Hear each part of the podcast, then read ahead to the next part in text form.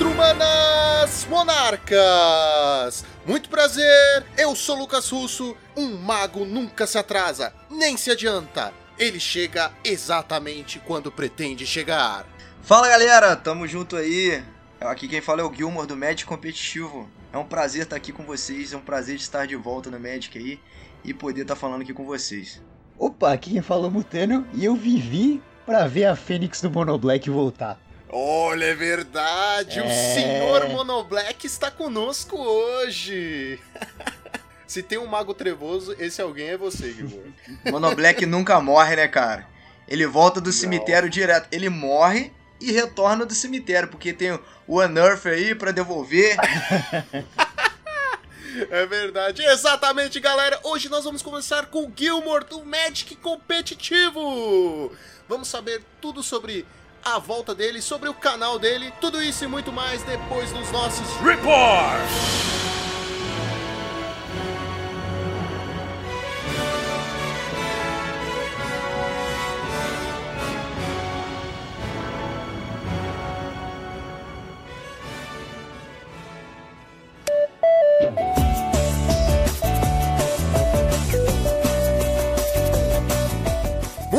Bem, Joaquim? Vamos agora para o Challenger do sábado. Vamos nessa. Semana passada é, a gente viu um festival de Boros Bully, né? Depois da ascensão do deck nos últimos três fins de semana. E aí o que que acontece?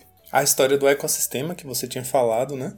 Como semana passada foi um festival de Boros Bully, é, depois de algumas semanas o deck em ascensão. Agora, né, como era de se esperar, no sábado a gente teve um festival de Tron. É, que é o tivemos... predador natural. Exatamente. Tivemos quatro Fogtron nesse top 8. Vamos dar uma olhada aqui. A gente teve em primeiro lugar Izzet Ferris, jogador Mikatara 1994, uma build curiosa do deck, sem Frantic Inventory, né? Mais ou menos o que ele usa no lugar dos quatro Frantic Inventory são um Bonder's Ornament no main deck, um Jack, né, que é o Azure Fleet Admiral, o, o Monarca Azul, uma Relíquia Relic of Progenitus no main e um Behold the Multiverse. E além de tudo isso, ele usa uma cópia de Electricity no main também. Às vezes a gente vê Fire Ice, né, no main deck desse do R.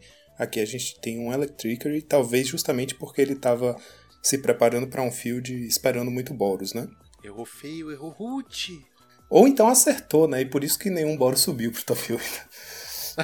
É, tem essa. É verdade, é verdade. Quem sou eu para falar alguma coisa? É bem interessante isso, na verdade. Você parar pra pensar entre os UX, né? Entre o R e o, e o, B, o que tem a match melhor contra o Boros Bully é o B, né? Porque as remoções não causam dano, então não dá para prevenir com Prismatic, e ele tem o é, Suffocating Films e Echo in Decay, né? Além do Echo in Truth. Enquanto o, o R, a melhor arma que ele teria seria o Fire Cannonade, que também mata as próprias criaturas, né? Então é complicado. E o Electric é muito fácil para o Boros é, contornar, né? Ele pode ter aquele encantamento que aumenta a resistência e ele pode ter também o, a própria Prismatic Strings, né? Para matar os, os board wipes. Então, o, o R-Scred não é a melhor pedida contra o Boros em si, mas ele é uma ótima pedida contra o UB, certo? Então, se a gente sabe que tinha um field cheio de Boros, era muito provável que se alguém vai jogar de UX nesse último fim de semana fosse jogar com o B, porque o B é melhor contra o Boros, né? E aí o R acaba tendo essa chance de spikear um torneio desse, porque ele tem uma match boa contra o B, né? Essa build está claramente construída também para ter uma match razoável contra o Boros, e o R é muito melhor contra o Tron do que o UB, né?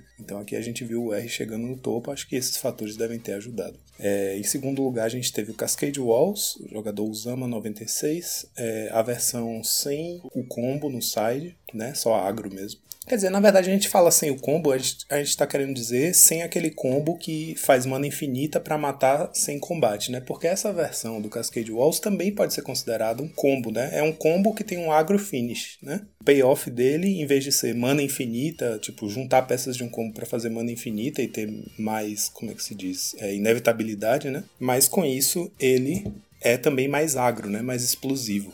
É um deck que enfim, também pode ser considerado combo, né? Porque, tipo, ele não vai te matar sem usar o combate, mas ele vai explodir num turno e vai te colocar 40 de poder na mesa e passar e falar, vai. Você consegue lidar com isso? Provavelmente não. Né? É, não, eu detesto esse deck. Eu acho ele. O pessoal reclama de Tron, mas eu acho esse tão pior. Você tá no turno 3, o cara já tá com um bilhão de bicho, dois Ulamog na mesa. É muito. Eu acho muito mais infernal esse deck. Em terceiro lugar, a gente teve O primeiro dos Trons, que foi o Fogtron do jogador Casa. Bom, os, os Trons estão muito similares, né? Eu vou apontar só algumas pequenas diferenças, né? Particularidades de cada um pra gente passar rapidamente aqui. Esse Fogtron do casa tinha um Essence Scatter, um Negate e um Counter Spell de meio, ou seja, uma mágica para anular criaturas, uma para anular não criaturas e uma que anula tudo. É, o Counter Spell e o Negate podem ser por conta da quantidade de Cascade Ponza né, que tem rolado ainda. Tipo, a gente vai ver que apesar de não fazer top 8, Ainda é um deck que está sendo muito jogado nos challenges. Na liga diminuiu bastante, mas no challenge ainda tem muito. No quarto lugar a gente tem o Oscar Franco, de Fogtron também, com um Ulamogs Crusher no side. O main deck não tinha nenhuma particularidade, assim, nada fora do comum. Em quinto lugar, a gente teve o Tomato Cheese com uma versão do Tron que usa umas cartas, é, como é que eu vou dizer, inusitadas. Um Scattershot no main deck, Scattershot é aquela instante 3 manas, uma vermelha, duas quaisquer, que causa 1 um de dano a qualquer, a qualquer criatura, a criatura alvo, e tem Storm. Se você conseguir fazer uma sequência de spells e fechar com ela, você consegue dar um board wipe. Só que ela custa 3 manas, né? Então vai demorar para você poder fazer várias mágicas e ela no mesmo turno. E por 3 manas você poderia estar tá fazendo uma Fire Cannonade que causa 2 em todas as criaturas, né? Então Desde que a Cannonade saiu, a Scattershot, que às vezes aparecia no site do Tron, tinha dado uma sumida, e curiosamente o Tomato Cheese está usando uma cópia no main. É, ele também usa um Lightning Bolt, é, normalmente Nossa. a gente vê o Abrade né, nesse slot, mas aqui ele foi com o Bolt. Ele é old school. Ele é old school, é. Assim, você pensa que. É, eu falo escolhas inusitadas porque justamente a sensação que eu tenho é que é, não, não são exatamente as escolhas mais eficientes, você me entende? Tipo, o Scattershot enquanto você podia estar tá usando o Cannonade, o Lightning Bolt que custa uma mana vermelha, mas o Tron nunca vai ter uma mana vermelha no turno 1, certo? Ele precisa pelo menos baixar uma Driving Land antes. Então, se você só vai conseguir fazer o seu causa 3 na criatura alvo no turno 2, você pode simplesmente usar a Braid, que é mais versátil, certo? Ainda mais que o Tron, mana não é para ser um problema. Né? Sim, é, mas é que ele é uma... é old school. Esse é o Tron old school, cara. É. Scattershot, Lightning Bolt. É verdade. Todas essas é cartas que você vai falar aí são, são bem old school. É verdade, até uma é cópia de Condescend também, que ele tinha dado uma sumida, e que eu acho que é uma, essa sim eu acho uma boa pedida, porque o pessoal tem usado muito Negate, né? Se, é, se você tá contra um, um Ponza e ele fez, por exemplo, turno 1 Floresta, Aura, passa para fazer um LD no turno 2, você. Se você começou, você consegue ter um Condescend no turno 2, certo? Porque é um deck que, para fazer a LD cedo, ele tem que ser curvadinho. Então ele normalmente não sobra mana nos primeiros turnos. Aí o Condescend acaba funcionando, né? E no late game não é exatamente ruim, porque você consegue pelo menos dar o Scry, né? É uma cópia de Behold the Multiverse, que eu, eu tenho visto algumas pessoas testando no Tron. É, tem muita gente que usa três cópias de Mystical Teachings, né? Então muita, muitas dessas pessoas estão cortando um dos Teachings para colocar um Behold. Eu acho que faz sentido, porque né, você consegue encaixar ela cedo enquanto você está curvando e desenvolvendo a mana, né, para colocar no Fortel e aí depois você casta ela mais barato.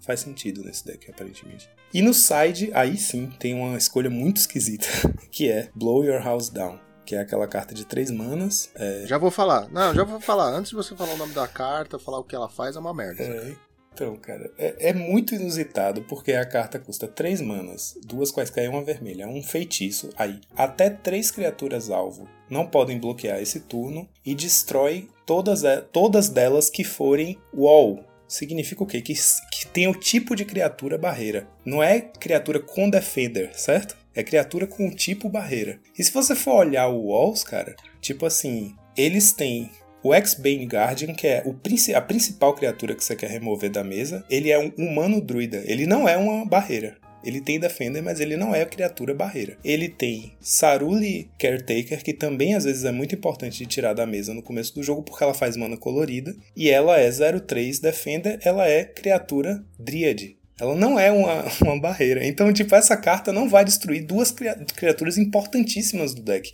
Ele consegue destruir Tinderwall, que é aquela de um mana que sacrifica para fazer duas vermelhas, e ele vai conseguir é, destruir Tuk Tuk Fort, que é a que dá ímpeto, e ele vai conseguir destruir a Overgrown Battlement, que, beleza, essa sim é bem importante, porque ela é aquela 04 de dois manas que vira para fazer um verde para cada barreira, mas é verde, certo? Então se você tem ela e o X-Bane na mesa, você vai preferir tirar o X-Bane. O Blower House Down não consegue. Então é uma carta assim, tipo, é, primeiro, é feitiço, você não consegue fechar ela com Teaching, certo? Eu ia começar falando por isso. Se é feitiço, já é uma merda no Tron. Então, cara, é muito, muito inusitado essa carta aqui. E ele também usa um Morning Welk no side, né? Que é aquela, aquele escargot. Escargot não, como é que chama? Caramujo. Aquele, aquele bichão que tem evoke que o oponente É um caracol, não é? Um caracol? Caracol, caracol. É, pode ser um escargot, pode ser um escargot. um escargot se você for comer ele, né? É, depende do tamanho da sua fome. Exatamente. A gente teve em sexto lugar o jogador Medvedev com o Temur Cascade Ponza. Aqui sim a gente está falando de um Ponza Ponza mesmo. Ele usa 8 LDs, né? É, 4 Thermocast, 4 Acid Moss e ele usa 4 Muldrifter, né? Ele optou pelo Splash azul, diferente dos, dos mais populares ultimamente, que tem sido o Jund, né, para usar remoções com Cast Down e, e Chainer's Edict, e aí ele tá indo com o Muldrifter para manter o gás, né? Que é bem importante. Então, se você tá focado num plano Ponza mesmo, de destruir land, faz sentido você é, recarregar com o. Curiosamente, ele não tem Bolt no main, né? Então o, o deck não tem nenhuma remoção de main deck. Em sétimo lugar, a gente teve o Ryuki, jogador brasileiro do Asa Branca. Ele jogou com o Jund Cascade, uma variação, né, uma lista dele, Não. uma interpretação dele da lista Não, do não. Saitama, criada pelo Saitama. Não, não, não, não, não, não, não. Não é Jun de Cascade, você sabe. É Qual o que é o nome do deck Ah, certo? Jundão da É Massa. Jundão da claro, Massa, pô. Claro, claro. Jundão Foi da. Massa, Que cara. Pô, uma Que vida querendo um Jundão da Massa no Pauper e você vai falar que é Jun de Cascade? Não, Jundão da Massa. O, o nosso colega do time, né, nosso amigo Davi Garcia, ficou felizão quando viu esse top 8 do Ryuk, né, porque realmente muito legal ver o Jund fazendo top 8. O Ryuk vinha é, treinando com esse deck, tunando esse deck para levar pro challenge. É, Ele postou uma screenshot, o time do Asa Branca postou no Twitter um screenshot do deck dele no mall, né? Sabe aquela screenshot que você tira da, do deck aberto no mall? E o nome do deck lá era Morte ao Azul. Justo, gostei, gostei. Melhor nome. Pois é, então parabéns aí pro Ryuk, né, que fez bonito com o Jundão da Massa, representando o Brasil com um deck que a gente adora. E em oitavo lugar a gente teve o Adepto Terra de Fogtron também. A lista dele não tem nada assim de muito inovador, né, até porque ele próprio tem feito muito top 8 com Tron.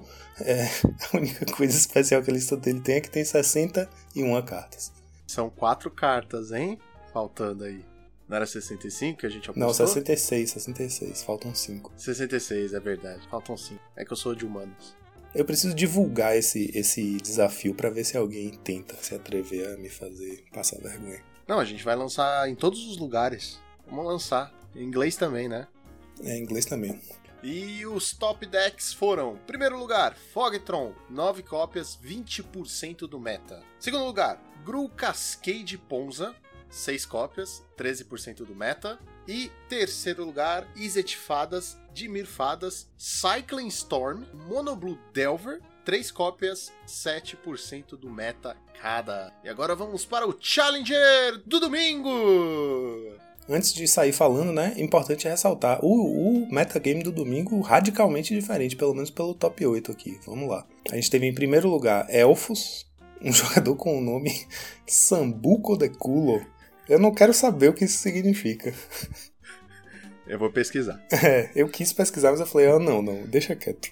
A gente, o Jaspera Sentinel já, já assumiu cadeira cativa aí nessa lista. É uma carta que tá aparecendo quatro cópias em todas as listas agora. Acho que realmente veio pra ficar. E essa versão dele é a versão mais, digamos assim, clean, né? A versão mais limpa do deck. É, eu digo assim, otimizada, né? Zero cartas mortas, porque ele não usa nenhum spell de proteção no main, nada disso. São os elfos dele, é, Distant Melody, Lead the Stampede, 14 florestas e o que ele tem de talvez um pouco diferente aí é um Valakut Invoker no main deck, né? Que é um, um bicho que não é um elfo, mas é aquele que tem 8, você paga 8 de mana, ele causa 3 de dano em qualquer alvo. Então é um, um finisher que contorna combate, né? Consegue sair de um combate logo. Normalmente a gente vê nesse slot o Invoker, que é um elfo de 4 manas, é 4-3, que você paga 8 e dá mais 5, mais 5 e atropelar, mais 4. Não, não lembro agora. Você, dá um, um boost no elfinho seu. Então ele ainda depende do combate, certo? Curiosamente, apesar do Valakut Invoker no main, essa, essa side dele não usa nenhuma Red Blast no side. Ele optou por Dispel, então ele tem três Blue Blast, que é bem comum, né, pra se anular é, Electric, Cannonade, Swirling Sandstorm, e Dispel, que ele colocou no lugar da Red Blast, porque Dispel também responde bem a mágicas azuis de maneira geral, né? E além disso, você pode usar ela contra Suffocating Filmes e tal. Em segundo lugar, a gente teve o Boros Bully, olha só. Eu. Oi, o fala. Joaquim. Fala. Provavelmente eu vou cortar isso da edição, mas eu descobri o que é Sambuco Deculo. Meu Deus, o que, cara? Eu digitei no Google, na guia anônima, Certo. e apareceu como Ah! tipo isso, tá ligado? Deus. Aparece... Esse foi o primeiro resultado que apareceu. Deve ser isso mesmo. Tem a maior cara que é algum putaria.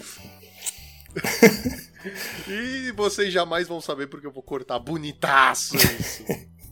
Vão atrás, eu não sou responsável por nada. É, pesquisem aí vocês, a gente vai ficar limpo. Em segundo lugar, a gente teve o Boros Bully, olha aí. É, Olha é, cara, é muito curioso, né? A gente agora entrou nessa vibe ecossistema. Eu agora tô enxergando tudo através dessa ótica. No domingo a gente teve em primeiro lugar um Elfos, que é um deck que tem uma excelente match contra Tron, né? Então você pode imaginar que esse elfo enfrentou Trons e conseguiu chegar lá porque é um deck bom contra Tron. Em segundo lugar, a gente teve um Boros Bully, ou seja, no dia que o Elfos chega no topo, ou seja, teve Elfos, a gente na verdade teve dois Elfos no top 8, a gente vai ver. Ou seja, um dia que foi deve ter sido difícil pro Tron, porque teve pelo menos dois Elfos aí fazendo top 8. É, o Boros Bully chegou em segundo lugar. É muito interessante isso. E eu acho que, na verdade, isso reflete um estado saudável do, do metagame do Pauper, no sentido dele estar aberto, certo? Nesse vai e vem, né? Nesse sobe e desce da, do metagame, né? Tipo, quem tá no topo hoje, na semana que vem provavelmente vai estar sendo desafiado. Acaba que surge a oportunidade para decks rogue subirem também, né? Tipo, se você não tem um deck que domina sempre, né? Isso tá variando nessa, nessa virada de uma semana para outra, acaba que você leva um deck desconhecido, Cycling. inesperado, você consegue Cycling é a maior prova disso. Pois é, cara, então. Fez top 8 na outra semana. Exatamente. E, e essa semana também, eu não me lembro se foi no sábado ou no domingo, teve um cycling no, no décimo lugar, então chegou na beirinha do top 8. Né? É, esse Boros Bully tá também bem equipado né, para lidar com o Tron, com 4 Cleansing Wildfire e 4 Pyroblast no side. Eu acho que isso tá virando já também caixinha de ferramenta. O side contra Tron pro Boros Bully virou isso. A gente teve um Burn em terceiro lugar, também é um deck que às vezes dá bastante trabalho pro Tron, se ele vem bem rápido, né? O Tron não consegue nem começar a arrumar as manas e já tá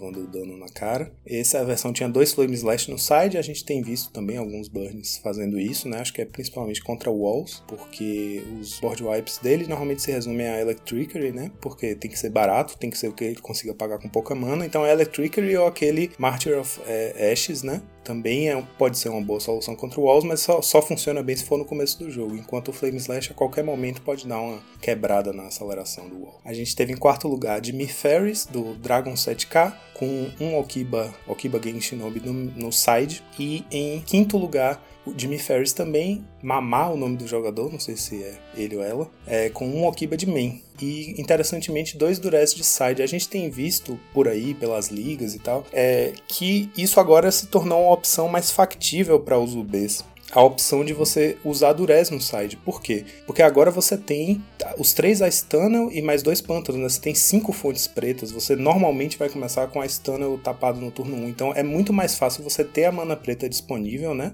No começo do jogo e sobrando, do que antes que a gente tinha que construir o deck só com dois pântanos. Normalmente eram só duas fontes pretas. E você tem que planejar bem o uso da sua mana no seu turno. Né? Normalmente você vai querer usar a mana preta para remoção. E agora que a gente tem mais mana preta, existe essa possibilidade de usar descarte no site também. É, em sexto lugar, a gente teve Elfos, a outra cópia do Elfos, né? Que fez top 8.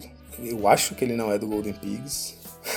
a gente É, automatiza não tá que jogando de Tron. qualquer jogador italiano é do Golden Pigs, né? Mas não sei se esse é. Pra mim, todo italiano é do Golden Pig. É, então, né? não sei não. Ele foi de elfos, essa versão dele é uma versão mais, digamos assim, precavida. Ele usa um Harsh Sustenance e dois Negate. Então ele tanto tem proteção de main deck, quanto tem também, né, a forma de contornar o combate de main deck. E ele usa três Spider Silk no, no side. Eu destaquei isso porque a gente tem visto bastante elfo fazendo top 8 no- nos challenges, né, especialmente depois que saiu Jaspera Sentinel. E a gente nunca mais viu Spider Silk dando as caras por aí. E aí essa versão usa três cópias. Achei interessante destacar. Eu acho, assim, eu atribuo que é o seguinte, o Spider Silk ele custa 3 manas e ele sobe a resistência das suas criaturas para por 1, né? Então, Tipo, ela é a segurança contra Electricity, certo? Mas contra Fire Cannonade ela não é tão a segurança assim, né? Porque você vai. Ela custa 3 manas e ela só sobe 1 de resistência. Então o Fire Cannonade ainda mataria muitos dos seus elfos. Então acho que muitas vezes é melhor usar uma,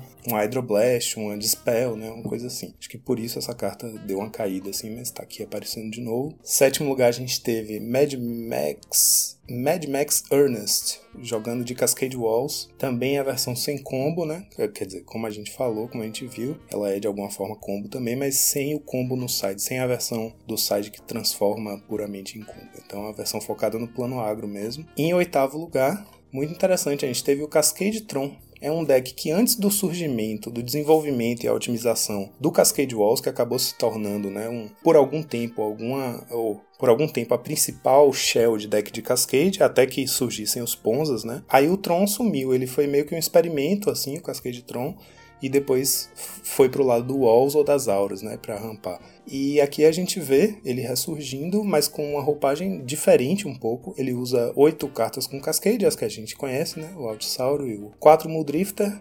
Aí de bicho tem uma Mnemonic Wall, então ele tem certa recursividade. Tem um Ulamogs Crusher, também tem certa inevitabilidade, se ele resolve cedo esse Crusher. É, ele vai buscar as peças dele com Ancient Stirrings, né? Aquela feitiço de um mana verde, que você olha 5 do topo e revela uma carta incolor coloca na sua mão. Então, além das lentes de Tron, além de ser boa para procurar as lentes de Tron, também pode achar os seus artefatos, que nesse caso ele usa quatro ornamentos, quatro prismas proféticos e quatro é, sinetes um Gru, dois Izzet e um Simic. É interessante o Sinete porque ele era comum um tempo atrás, antes do Bonders começar a rodar no Turon. As pessoas usavam normalmente um Simic e um Izzet ou algo assim. E depois ele sumiu, né? Ele é essencialmente um filtro de mana, custa duas manas para baixar, e aí você paga um e vira ele para fazer duas manas coloridas da guilda, né? E aí eu acho que esse deck, esse, esse jogador achou essa forma de otimizar os Ancient Stirrings dele, colocando esses sinetes para funcionar como filtros adicionais de mana, né?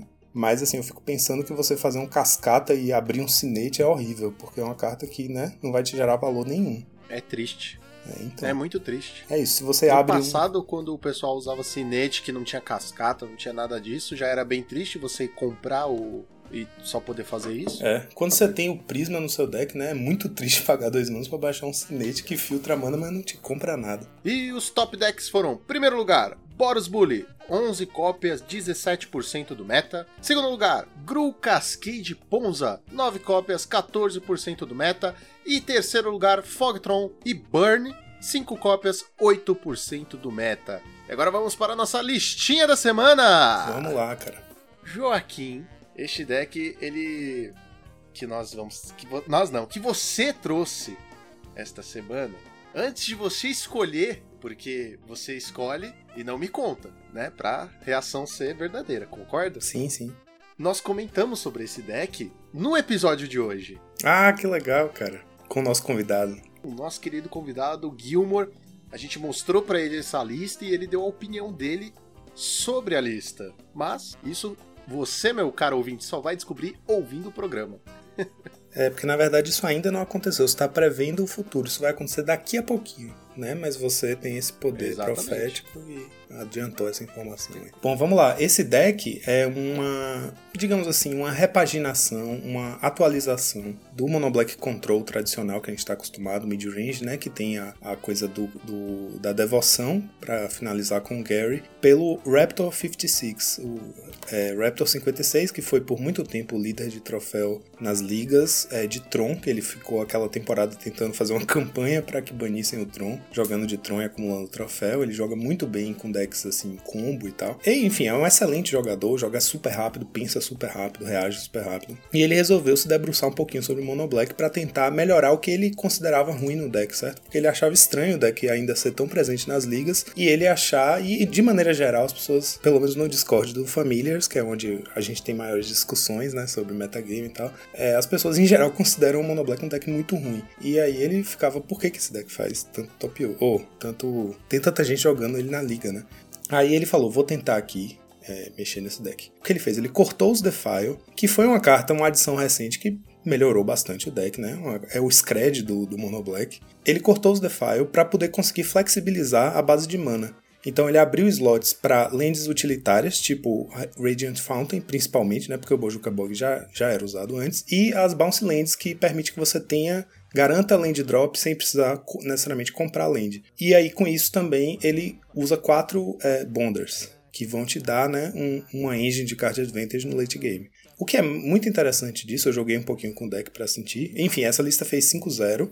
Você vai olhar para a lista, você vai ver que ela tem bem a cara de um mono black tradicional, você vai ver assim, as mesmas criaturas, né? 4 Chittering Reds, 4 Phyrex Enrager, 4 Gary. Ele usa duas bruxas, né? Com Bage Witches. É, e 3 Thorn of the Black Rose, ou seja, mais focado assim no Monarca. Usa dois Snafault, que os Monoblacks em geral não usam. E é, cortou os Defile. Então ele colocou no lugar dos 4 Defile, dois Snafault, um Echo Decay e um Suffocating Fields. Não lembro se ele tá usando no meio. Mas enfim. Então com isso ele, ele meio que transforma o deck mais num plano Big Mana, assim, né? Que ele vai curvar direitinho, vai até rampar com o Bonders.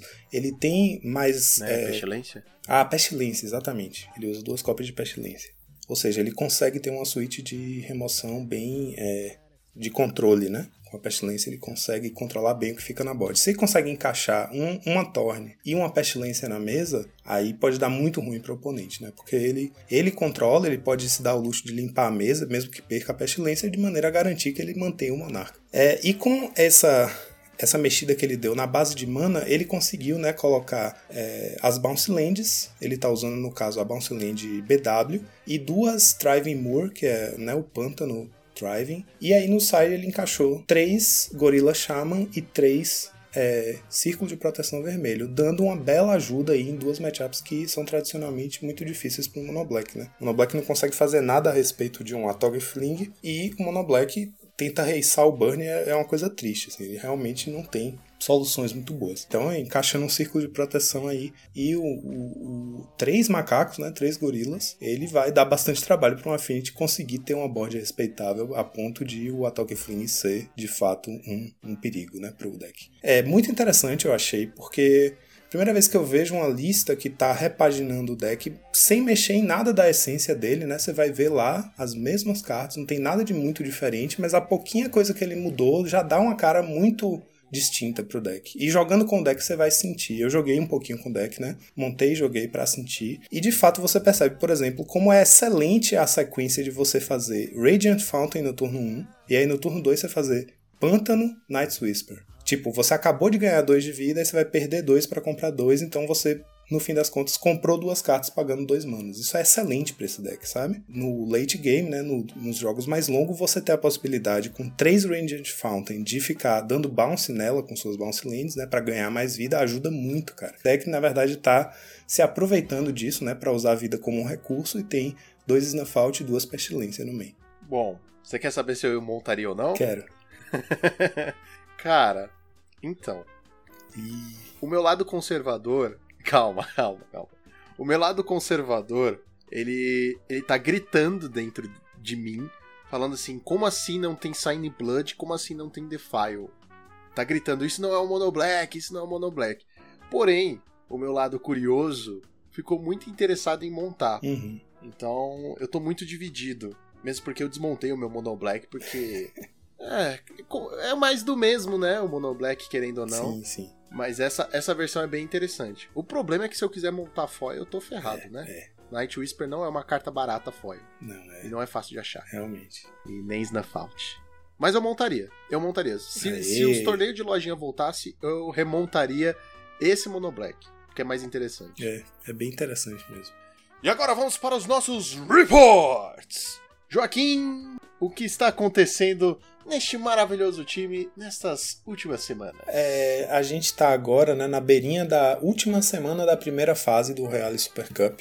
É, e a gente vai ter o nosso membro Burt, é, o Junior Lancaster, né, Burt of Paradise, jogando de Project X no grupo D. O grupo dele tem um metagame incrivelmente variado. Tem de Mirfadas, Boros Bully, Stomp, Elfos, Cascade, Scred, né? Tem uma variedade bem grande, talvez o grupo que tem a maior variedade de decks, mas é, ao mesmo tempo o, o, grupo que tem a maior concentração de agros, certo? Ele tem dois Stomps, tem dois Bullies, ele tem dois Elfos e ele tem um Cascade. Né? Eu estou chamando de agro, claro, o Stomp é verdadeiramente um agro, o Boros Bully é um agro voltado para o mid-range, e a gente tem Elfos, que é um deck meio combo, mas que fecha de forma agro, né? E o Cascade é a mesma coisa, o, o Cascade Walls. A gente deu uma treinada esses últimos dias. Eu acho muito interessante o deck do Burt. É um deck muito versátil, porque o deck é um deck de combo, mas ele não é exatamente um combo, certo? Ele tem vários combos. É, as peças do combo dele interagem muito entre si. E aí depende de quantas peças ele tem na mesa para determinar o que, que ele vai conseguir fazer. Ele consegue fazer um bicho infinitamente grande, então o oponente não tiver um bom bloqueador, ele consegue matar batendo. Ele consegue fazer vida infinita, então ele pode ter esse trunfo contra os agros né? Infinita a gente fala virtualmente infinita, né? Tipo, praticamente infinita, porque no mall você tá limitado pelo tempo que você vai gastar repetindo os cliques, né, para ganhar vida. Dá para ele ganhar, sei lá, passar um turno, falar aqui, eu vou gastar dois minutos no relógio e vou ganhar 100 de vida para poder respirar tranquilo e vou passar o turno, entendeu? Então isso pode dar um trunfo, um trunfo bom contra os, os agros, especialmente os agros que não são muito rápidos, tipo o Bully, e o Elfos, potencialmente, né? E, e até o Walls também. E ele também tem é, potencialmente, por exemplo, sacrifícios infinitos, certo? Tipo, se o oponente dá um Chainer's Edict e ele tiver as peças certas na mesa, ele não tá nem aí. Ele pode sacrificar infinito a criatura dele.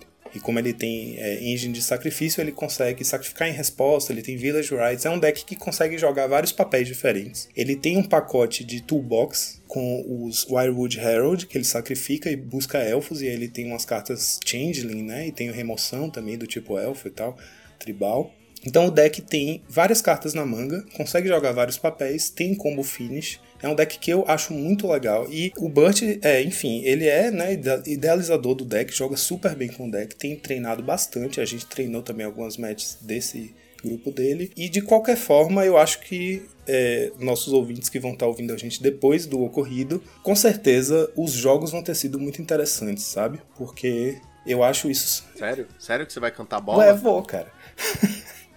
Eu não tô cantando bola de resultado. Eu não tô cantando bola de resultado. Tô dizendo assim, independente do resultado, eu tenho certeza que os jogos vão ser interessantes de assistir. Tipo, eu tô empolgado para assistir, sabe? Porque o deck do Burst tem essa esse caráter é, canivete suíço assim que faz múltiplas funções e que tem também ao mesmo tempo um plano de combo finish assim. eu acho que por ele ter esse trunfo de por exemplo vida infinita no main deck ele pode ter um bom jogo contra os agros é, vamos ver aí contra o que, que ele vai ser pareado, porque a gente também tem três UX no, no, no grupo dele que podem dar trabalho, mas que também são matches é, razoáveis, né? Vamos ver o que, que deu, mas eu tô é, empolgado para assistir os jogos dele, porque, como eu falei, eu acho que vão ser jogos muito legais de assistir, interativos, altamente interativos. É, então, quanto ao, quanto ao Super Cup, é mais ou menos isso, né? A gente está na beira do fim da primeira etapa, e aí depois disso a gente vai ter uma segunda é, data para enviar os decks para a segunda etapa, que podem ser os mesmos, mas você pode mudar. E aí vai ter de novo um draft, né? Os picks dos, dos treinadores, dos técnicos, é, os capitães de times, e aí a gente vai começar uma segunda etapa. É, então, com isso também a gente está treinando, eu e o David, é,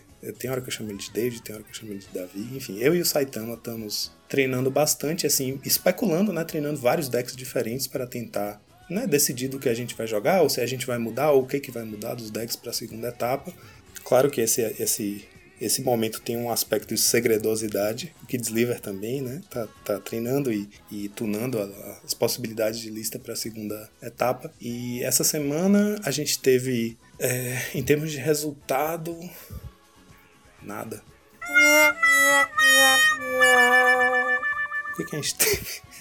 Eu fiz um 4-1 de Tron, eu, eu, eu, joguei algumas ligas de Tron, aí fiz um 4-1 na primeira liga que eu joguei, foi muito empolgante. É, porque eu ganhei de 2-0 o primeiro round, 2-0 o segundo round, 2-0 o terceiro round, 2-0 o quarto round. Eu falei, caramba, vai sair um 5-0 limpão, mas aí eu tomei um 0-2 no último round, que curiosamente foi a mesma match do round 1, que foi um Boggles, que na primeira vez eu ganhei de 2-0, na segunda eu perdi de 2-0.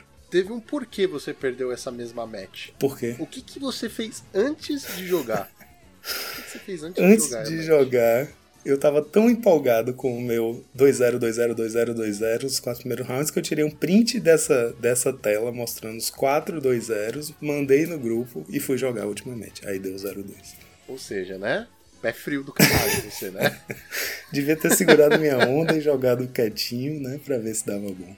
A gente ia ficar feliz com o seu 4-1. Sim. Mas por você ter falado, Olha, gente, tô passando o carro aqui de Tron.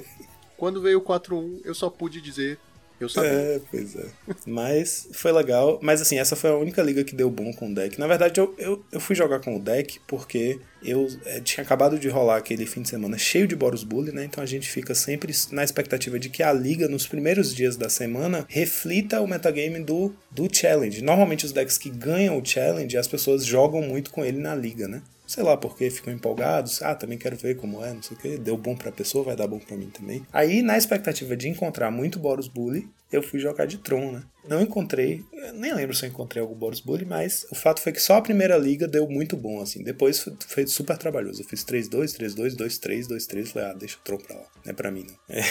E é isso, a gente tá aqui treinando e preparando nossas listas pra segunda etapa do, do Royale Super Cup, enquanto termina essa quarta etapa da primeira fase. É isso aí, vai acabar essa primeira etapa e as emoções vão recomeçar daqui para frente na segunda etapa. Depois da segunda etapa é só coração na mão, né?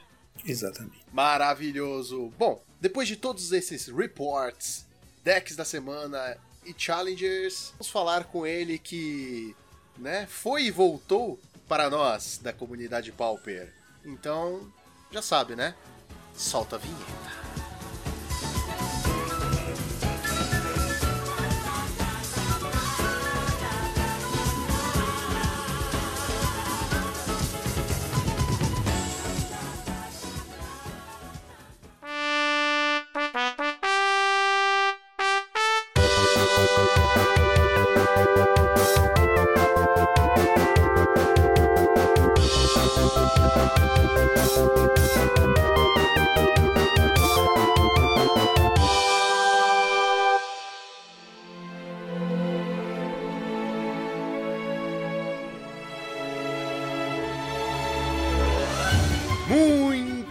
Pessoal, Gilmore. Estou pronunciando certo, né? Porque... É, é isso aí, é Gilmore que fala. Antes da gravação, antes da gravação, ele já chegou e falou: Ó, oh, meu nome é Gilmore, se errar, dou-lhe um tapa na orelha. Vai apanhar. sacanagem, sacanagem. Já chegou, já chegou chegando. Não, mas, cara, muito obrigado por ter aceitado o nosso convite. A gente fica muito feliz que você tenha vindo no programa e que tenha retornado para esse mágico mundo do Magic. O Magic é uma coisa, né? A gente para, mas nunca para, né? A gente dá uma pausa é. só. Um momento específico que a gente pode voltar, a gente vai voltar, porque é o melhor jogo de todos, né, cara? Então, não tem como ficar parado por muito tempo. Falou tudo, é o melhor jogo de todos, é o jogo mais bem construído, na minha opinião. E, claro que a gente quer começar essa entrevista maravilhosa fazendo a pergunta principal: Como é que você conheceu o Magic e começou a jogar, né? Eu conheci o Magic tem muitos anos atrás. Eu, eu devia ter uns 11 anos. Porque eu sempre gostei dessas coisas mitológicas, né? É, dragões. Isso sempre foi muito no meu coração, assim, sabe? Há muito tempo atrás eu vi um fichário. É, na época a gente colecionava cartões, né? Só que nesse fichário não, é, não tinha um cartão.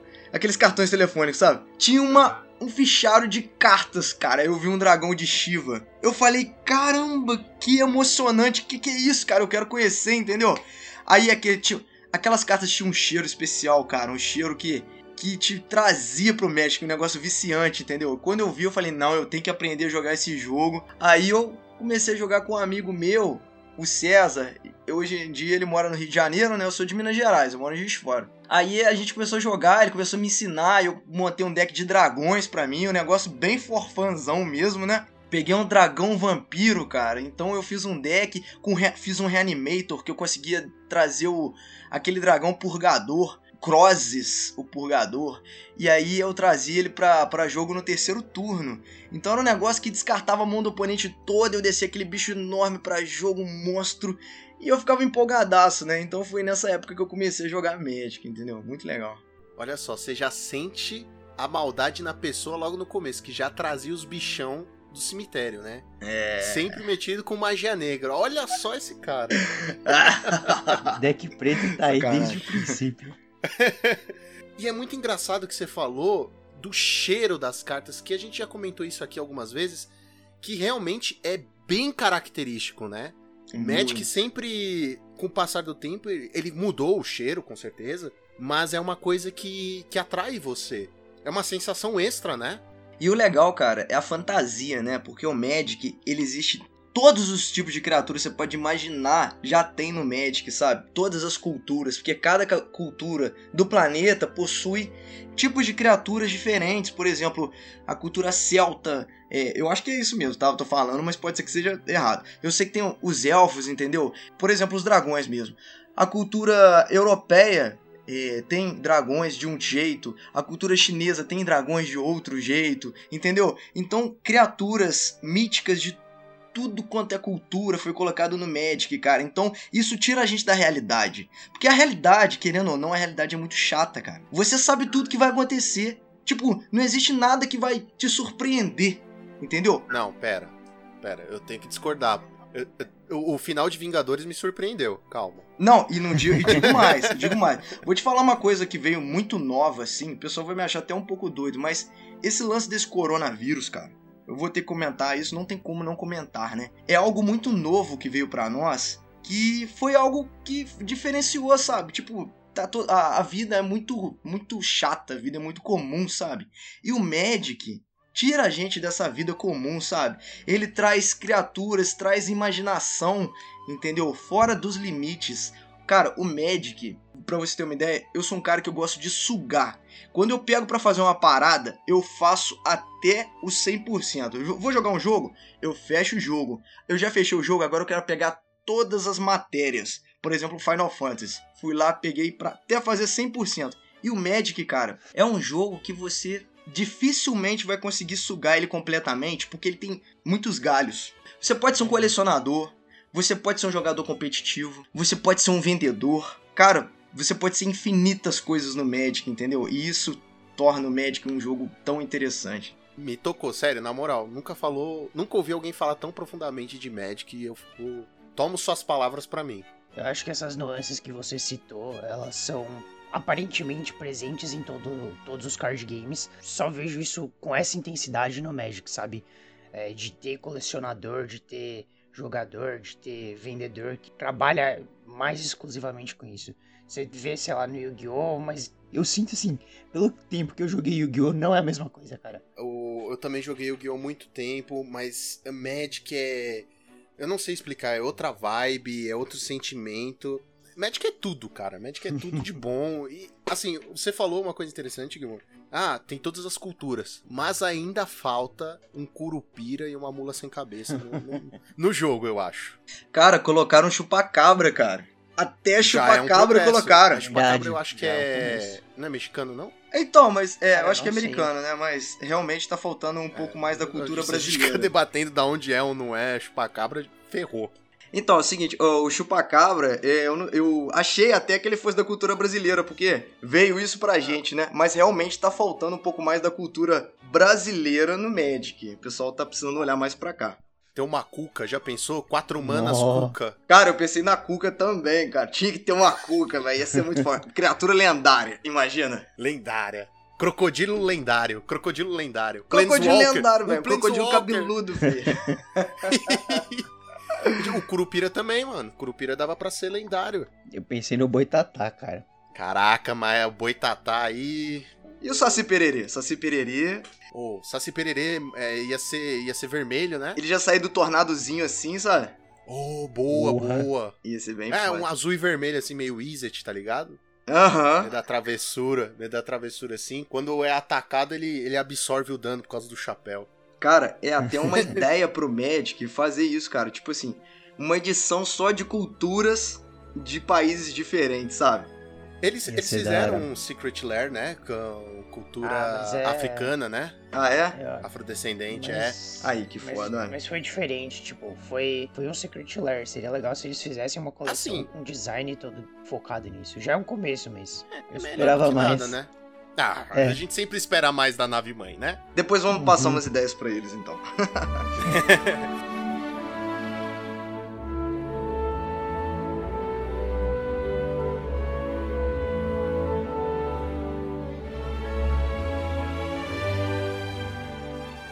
vamos falar do melhor formato e não tem ninguém que vai mudar a nossa opinião sobre isso, que é o Pauper. Bora pro Que te levou a jogar Pauper e por consequência, montar o seu canal. É, eu jogava Magic, eu comecei com Legacy. Quando eu retornei ao Magic, depois de muitos anos, tipo assim, eu comecei a jogar, eu tinha esse amigo, né? Só que eu comecei a ter outros pensamentos, né? Aí eu passei na Polícia Militar e aí eu comecei a ganhar dinheiro. Opa, ganhei dinheiro. Cara, e o Magic, velho? Como é que ele tá hoje em dia? Deixa, me, deixa eu ver como é que ele tá hoje em dia, entendeu? E aí eu comecei a caçar assim que eu voltei para minha cidade a saber como que o Magic estava, né? E aí eu percebi que o pessoal tava tudo jogando Legacy aqui na minha cidade. E o Legacy sempre foi muito caro, mas o pessoal tava jogando Legacy com força. And Commander. O pessoal tava jogando bastante Commander também. Então eu falei, cara, isso é muito foda, eu quero entrar nessa, nessa jogabilidade, né? Eu quero curtir com o pessoal. E aí um amigo me apresentou os Tritões, que era uma, um agro maneiro, que eu ia curtir. E aí, cara, eu comprei o Tritão pra mim completamente. Tipo, eu joguei muito de Tritão, consegui resultados tops, entendeu? Eu fui vice-campeão de Modern brasileiro de Nossa senhora. Da, da, Central Games, entendeu? Então, é, Central Magic. Aí eu sempre joguei bastante de Tritão. Só que aí o que, que aconteceu? Começou a aparecer o Modern, né? O Modern bombou. Aí com o Modern bombando, eu acabei passando pro Modern, que o pessoal tava achando o Legacy muito caro, tava acabando cada vez mais os jogadores, né? Porque não tem como, o pessoal depois de um tempo começa a ter outras coisas para fazer, acaba parando e como o deck é muito caro, eles acabam vendendo. Aí no Modern explodiu e eu continuei com o Tritão. Só que aí eu percebi o seguinte: existiam alguns amigos meus, grandes amigos, inclusive eu admiro eles demais da minha cidade, que eles às vezes não tinham eles não tinham dinheiro para poder jogar Modern. Ou então, pra jogar, muito menos para poder jogar Legacy, né? Então, eles ficavam naquela, velho. E tipo assim, esses caras, eles eram os mais humildes, os mais maneiros, pessoas de coração mesmo, sabe?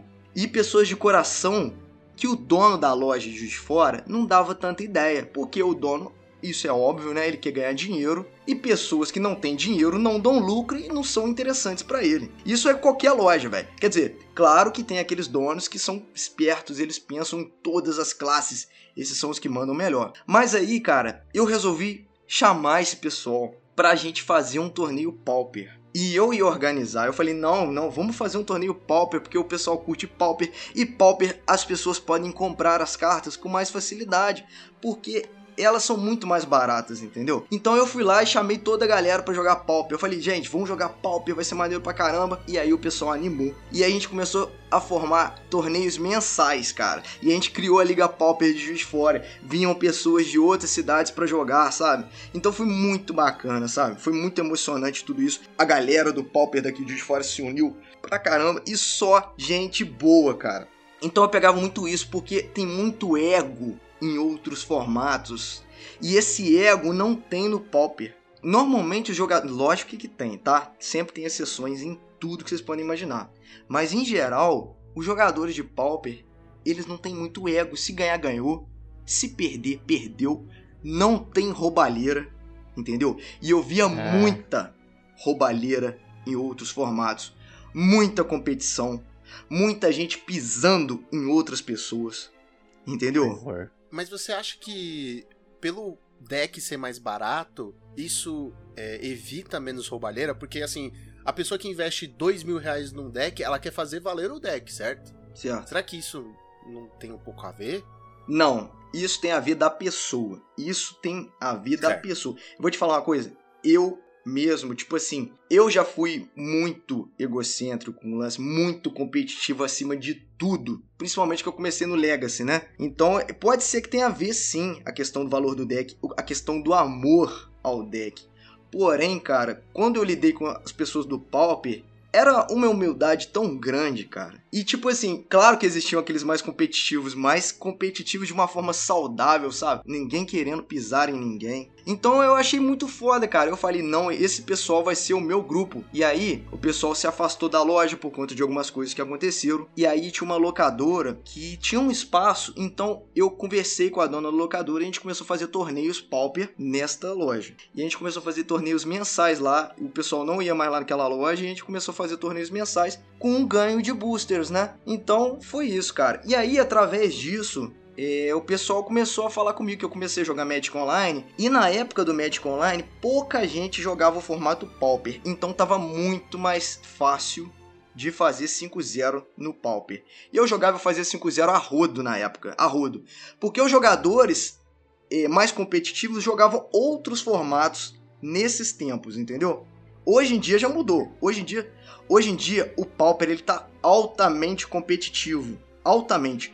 Tanto que se você entrar numa liga hoje para jogar, você passa muito aperto para conseguir um 5-0. Você tem que estar tá mentalizado no seu baralho, mentalizado no metagame perfeitamente para não perder, porque os jogadores estão muito bons hoje. É, esse lance do formato Pauper virado um formato oficial deixou o formato muito mais interessante, porque você gasta pouco no deck, tanto na vida real quanto no Magic Online, e você consegue a mesma premiação de ligas de outros formatos, entendeu? É, isso me animou a continuar e a questão do canal. É, quando eu percebi que eu estava sendo um dos pioneiros assim a conseguir resultados e tudo mais, indo em torneios direto, claro que existem outros pioneiros bem mais pioneiros que eu, entendeu? Mas, é, inclusive os jogadores que os youtubers que já traziam o Pauper, né? Só que eu percebi que os caras não eram competitivos, né, cara? Os caras eram for fun, porque pô, Pauper é for fun. Só que hoje em dia o Pauper não é mais forfã. Então eu falei, peraí, calma aí, Pauper não é forfã não, pô. Esse metagame do Pauper é maneiro pra caramba, dá pra curtir muito. Não, isso aqui tem que ser competitivo. Aí eu comecei a trazer vídeos competitivos pra galera. E a galera curtiu, graças a Deus, cara. Você acha que então que foi isso que, que te tornou relevante dentro da comunidade? Se enxergar o Pauper de uma forma diferente? Eu acredito que sim. Eu acredito que eu fui um dos pioneiros nessa questão de enxergar o Pauper de uma forma competitiva realmente. Hoje em dia, eu tô eu voltei agora, né? E eu tô vendo diversos canais trazendo o Pauper de forma competitiva. Vários canais trazendo ligas inteiras de 5-0 de Pauper. Nunca ninguém tinha trazido na época, sabe? E eu fico feliz de outras pessoas estarem fazendo isso hoje em dia, porque mostra que o pessoal realmente curtiu essa ideia, entendeu? Cara, já que você falou do seu retorno, como é que foi isso? Como é que foi essa sensação de retornar ao Magic, retornar ao Pauper? Você ficou meio assim, tipo, nossa, o metagame tá muito diferente, ou não, é, tá tranquilo, eu consegui me, me encontrar mais fácil. Como é que foi isso para você? Cara, primeiramente, eu tô muito, muito, muito feliz toda a alegria que as pessoas me passaram quando eu disse que eu retornei. Eu postei um vídeo de retorno, eu recebi muitos comentários com muita gente falando: "Cara, seja bem-vindo. Eu tava sentindo muito sua falta". Elogios atrás de elogios, sabe? Então eu fiquei muito feliz em relação aos, aos inscritos, sabe? Pô, eles curtiram muito minha volta e isso me deixa muito satisfeito de verdade. Obrigado a todos vocês e obrigado a vocês também, meus amigos que me chamaram para participar de, desse podcast maneiraço aqui, entendeu? Não, que isso. A gente fica lisonjeado, sério. É uma honra Nossa. ter alguém com seu nome, seu calibre de jogador aqui conversando com a gente, Nossa com a sua história. Ah, tadinho de mim. Eu já fui bom um dia, viu? Agora tá, tô meio enferrujado. um dia. Ah, tava fazendo um monte de 5-0 semana passada. É. É, acha que a gente não acompanha. Uh, uh, aqui é pesquisa. Não, a gente não, é, a gente não chama e, ah, vamos fazer as perguntas aleatórias. Não, a gente. Ah, vamos chamar esse cara aí, vamos chamar esse cara aí. É, esse cara que apareceu aí, não, não sei quem é. Qual é desse cara aí? Vamos chamar ele, gostei, Chama gostei. Esse Gilmar. não, mas eu, eu tenho acompanhado a sua saga em busca do Mono Black, porque eu acho que isso é até uma coisa interessante, né? Porque o Mono Black é meio que o deck do brasileiro, né? Eu não sei o que aconteceu, cara, porque eu não sou de Mono Black, entendeu? Inclusive, muita gente não eu sabe. Eu acho que é melhor melhor cortar essa parte do podcast. É... Porque se você fala, eu não sou do Mono Black, tá fazendo uma série e um monte de 5-0 de Mono Black, fudeu. Calma aí, calma aí, deixa eu falar, calma aí. É. O não, que que acontece? Aí, aí. Eu inicialmente, vamos reformular. Eu inicialmente não era do Mono Black. Eu comecei o Pauper jogando de Mono Blue, Mono Blue Delver. Por quê? Porque como eu saí dos tritões, os tritões eram azuis, eu falei, não, não, pera aí. Eu vou pegar um deck parecido os tritões. Entendeu? Então tem que ser azul, não tem jeito, azul é a cor. Só que, cara, beleza, eu joguei de Mono Blue, mas a partir do momento que eu comecei a jogar de Mono Black, eu joguei de, eu joguei de diversos decks. Eu joguei, na verdade, com todos os decks. Eu acho que eu devo ter feito 5-0 com todos os decks. Se não apareceu aí, galera, pode mandar pra mim lá no, no meu canal lá o deck que eu não fiz 5-0 ainda, que a gente vai postar, tentar fazer 5-0 com esse deck. Se- Ah, não, mentira. Ah, mentira, não faz isso vou não. Faz isso Não, não. Tá lançado o desafio. Não, Tá faz isso não. Faz isso lá no canal do Match Competitivo perder dinheiro. e mandar. Pode todo mundo mandar. Manda todos os decks, até os que ele já fez. Manda, pra ter certeza. É, pra ter certeza. Sacanagem, pessoal, sacanagem. Hoje em dia, tá, hoje em dia tá rabo de fazer 5-0. Nossa senhora, tá rabo. Ah, mas agora que você lançou o desafio, só sinto. É, fudeu, fudeu, fudeu, Ai, fudeu. Mas então, aí, cara, eu joguei com todos os decks, mas quando eu comecei a jogar com Mono Black, foi muito bom, sabe? Tipo assim, eu me encontrei no deck. Eu, eu, tipo, eu fiz um guia definitivo do Mono Black porque, tipo, eu aprendi tudo sobre o deck, sabe? E hoje em dia, eu consigo jogar com um pouco de maestria com o deck e passar por cima de pessoas que, é, joga, é, de, de decks que as pessoas às vezes pensam, nah, Mono Black, eu vou ganhar de Mono Black muito fácil, né? Aí vai lá e perde. Entendeu? Por quê? O Mono Black, cara, ele é um deck, querendo ou não, tier 2, porque ele é um baralho que ele. Um baralho, ele é um deck que ele necessita de acertos. Eu acho que os, os tier 1, eles são muito. Tipo assim, quando você tá jogando com tier 1, você pode errar ou acertar no jogo. Que você ainda consegue ganhar o jogo, entendeu? Tipo assim, você tá jogando com um Tron, jogando com Boros Monarca, um R, é, quer dizer, um Fadas qualquer. Se você cometer um errinho, tipo assim, ah, não anulei aquela carta, anulei essa agora. Pode ser que você vença o jogo. Agora, quando você tá jogando com Mono Black, você tem que acertar praticamente todas as jogadas para você vencer. E quando você acerta as jogadas, você vence quase sempre. Entendeu? Então, o mais difícil do Mono Black é você acertar as jogadas. O pessoal que não joga, eles vão falar: Ah, Mono Black é um deck engessado. Que você só precisa matar os bichos e ir lá e jogar os bichos de novo. Não é bem assim, tipo, você tem que saber os bichos que você vai matar. A parte mais difícil de você jogar com Mono Black é o sideboard. Assim que eu acho que como qualquer deck, né? Mas se você acerta o sideboard no Mono Black, cara, você, você brilha demais, entendeu? E foi através do vídeo Guia Definitivo de Mono Black que muita gente melhorou bastante com o Mono Black, porque o segredo é o sideboard. Por exemplo, eu tô de Mono Black Control, tô enfrentando uma bad match braba, que é o Burn. O que, que você tem que tirar? Você tem que tirar Sideblood. Signing Blood. Sangblood, cara. Porque é a carta que te causa dano, entendeu? E as pessoas não enxergam isso. As pessoas, não, não, pera aí, eu quero o draw, quero o draw. Só que não, cara. A carta de o Phyrexian Rager te causa dano. Porém, é uma criatura que você tem a necessidade de ter. Então, a partir do momento que você encontra as cartas-chave para sidear, você melhora no jogo. Só que tudo isso é com treinamento, você tem que se esforçar. Você não pode pegar o deck e falar assim: ah, não, já joguei um pouquinho com esse baralho aqui, agora eu vou desistir dele, só tô perdendo. Não, cara, você não pode desistir, você tem que jogar, jogar, jogar, perder, perder, perder. Opa, comecei a ganhar. O que, que tá acontecendo? Eu tô ganhando agora. Ah, peraí. Foi essa carta aqui que eu coloquei no main deck que me fez ganhar.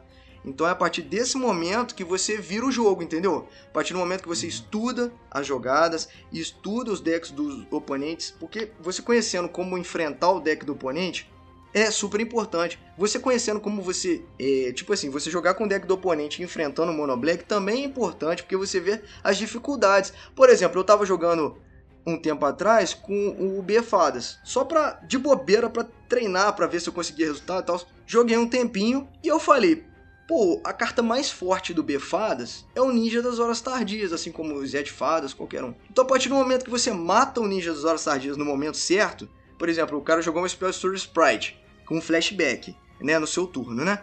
Flashback, falei errado, perdão, com flash. Ele jogou no seu turno. E aí, no próximo turno, ele já vai dar o ninja. E o ninja vai dar draw infinito pra ele. Se você não tiver como matar o ninja, você vai perder o jogo. Então você tem que estar tá ligado a um Spell Story Sprite, um Defile, um Disfigure, entendeu? Então, cara, eu joguei de UB pra enfrentar o Mono Black e descobri que o ninja é a carta mais forte. E quando eu perco ele, eu perco o jogo. Então você jogando com mais decks também, isso te ajuda a enfrentar os decks depois, porque você descobre o ponto fraco deles. E é a partir do ponto fraco que você consegue vitórias também.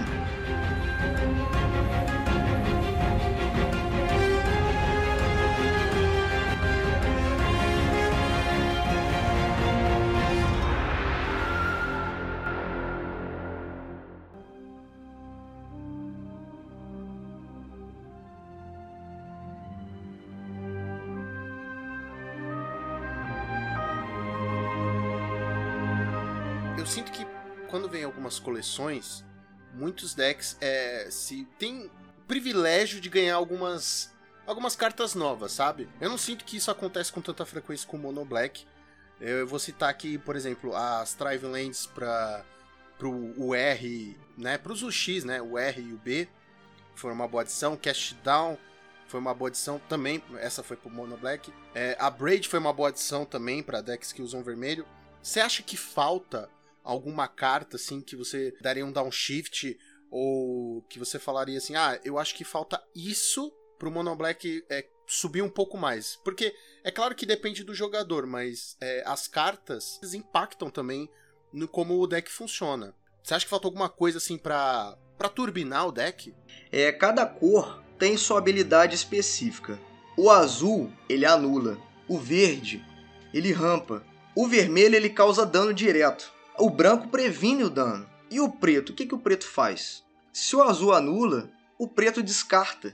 Então o que tá faltando no Mono Black Control é o Rito Torrent, meu amigo. Bota esse Rito Torrent de volta. Já chega. Já chega, Eu meu amigo. engasguei agora com a resposta. Já chega, já chega. Velho, olha só. O metagame, cara, tá aguentando Ai, o Rito Torrent, cara. Traz ele de volta. Não Nossa dá senhora, problema tá nenhum. Nenhum, cara. Tá Bota maluco. quatro Rito Torrent nesse Mono Black Control e seremos felizes pra sempre. Ai, caraca, o Tutorest nasceu banido, cara. Quando vê a unificação, Nossa. não dá. Esquece, cara. Não, Bota eu não o vejo mundo que a gente essa sobe de nível. Caraca. Ô Gilmer, já que você falou das, das cartas é, de diferentes cores, é, queria trazer à tona uma lista aqui. Eu não lembro se você, você lembra de quem que é essa lista, Lucão? Lembro, era de um jogador. Ah, aí, aí é Ah. Bom, essa lista ela é um pouco diferente da, da lista tradicional. Ela tá Ela vai jogando estar no com- link. Vai estar no link da descrição. Boa. Ela tá jogando com quatro Bonders Ornament de main deck, mas tem uma peculiaridade interessante no sideboard. Os, como que é? Os Circle of Protection pro vermelho e Gorilla Xamã. E aí ela faz essa mana colorida pela tanto pelo Bonders quanto pelas Criving Lands e pelas Bouncy Lands. É, você chegou a dar uma olhada nessa lista? É, peraí. Essa lista é de Mono Black? É, mas vou, Pelo vou, incrível que pareça, sim. É o Mono Black com sideboard diferenciado, né? Isso. Isso, isso. Ah, tá. Alguém mandou essa lista lá no meu grupo médio competitivo e eu dei uma olhada rápida nela, entendeu? Eu vi essa lista como um Mono Black Rose. É porque um tempo atrás eu mandei o Mono Black Rose, entendeu? Colocando quatro Black Rose pra dentro e focando na habilidade só dele, do Monarca, né? Uhum. Tipo assim, é, utilizando menos criaturas, eu precisava achar essa lista pra eu dar uma olhada melhor nela e poder falar pra vocês. Manda pra ele, Lucão. É, eu vou mandar aqui pra você. Mas então, o que que acontece? É uma boa ideia, sabe? Porque você tira fragilidades do deck no sideboard. Por exemplo, o cara colocou ciclo de proteção contra o vermelho. Uma bet match do Mono Black Control é o burn. Então, a partir do momento que você previne o dano do burn, tipo, você ganha o jogo, sabe? Existem outras maneiras de ganhar de burn sem precisar dessa, dessa mudança toda, né? Deixa eu dar uma olhada aqui rapidão nessa lista aqui. Essa patifaria. Aí, colocou três ciclos de proteção contra vermelho, três gorilas cham... Ó, uma match ruim também é o Affinity. O Affinity, quando Hum. ele chega implacável, ele é implacável, entendeu? Não tem como Como virar. mago. Mas a partir do momento que você tem o gorila xamã... Ah, se bem que... Ah, esse gorila xamã não tá entrando cedo não, viu? Porque o cara só consegue colocar o gorila xamã com Turno 2. No É. máximo. turno 2 no máximo. isso- E com muita sorte, inclusive. Ou então... Sim. turno 3 com a Bonders. E aí, cara, você já encheu a mesa se bobear com a Affinity, entendeu? Eu preferia colocar aquela cartinha que descarta. Descarta artefato ou então criaturas. Eu acho que seria mais interessante. Divest. Divest, é, Divest. Essa mesmo, entendeu? Deixa eu ver, combate de sideboard é, é, de- Deixa eu ver aqui. Então, essa lista tá interessante, mas é tipo assim, é uma lista bem diferente do nosso Mono Black Control, né? Tem Snuff Out, Pestilência. Mas é isso aí, cara. Tipo assim, não tem que ter preconceito. O cara lançou uma lista nova, vai lá e testa a lista, entendeu? É, independente. Ah, essa lista tá muito diferente do Mono Black, eu não quero jogar com ela, não. Não, vai lá e testa, cara, porque tem que aprender a deixar de ter preconceito com os decks também, sabe? Ele lançou essa lista totalmente diferente, conseguiu um 5-0. pode ser que essa lista seja uma lista revolucionária. Então, a partir do momento que você pega a lista para jogar e você fala, nossa, essa lista é muito boa, vou jogar para sempre. Então, tipo, se o cara conseguir um resultado de 5-0, você pode ter certeza. Eu não sei de que jogador que é, você sabe de que jogador que é? Então, mas se esse cara conseguiu um 5-0. Ah lá, ah, Raptor, é um, o Raptor. Cara, esse jogador, ele é muito bom de Mono Black. Se o cara conseguiu. Porque você sabe por que ele é muito bom de Mono Black? Porque eu segui a primeira lista dele. Foi esse Raptor que me deu a primeira lista que eu fiz lá o guia definitivo, consegui diversos 5 zeros, foi a partir da lista dele.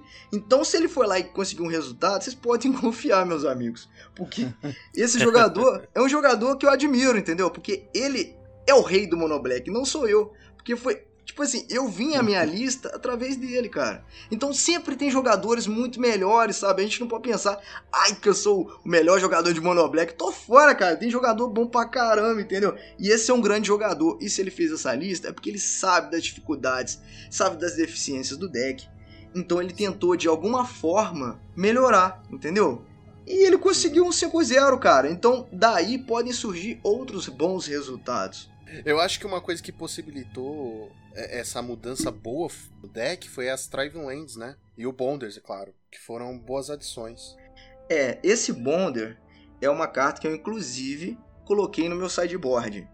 No meu sideboard desses dois 5 zeros últimos que eu fiz aí, eu utilizo um, um no sideboard. Por quê? Porque essa carta ela é boa no sideboard contra decks que utilizam Bonders. Porque a partir do momento que o oponente começa a comprar carta com ele, se você tem um jogo só para gerar mana, meu amigo, você já tá comprando carta junto, entendeu? Você passa muita dificuldade se você não tem, porque o cara começa a comprar muita carta adicional, ele acaba sendo menor, melhor até que o Monarca em certos decks. Como por exemplo o Tron.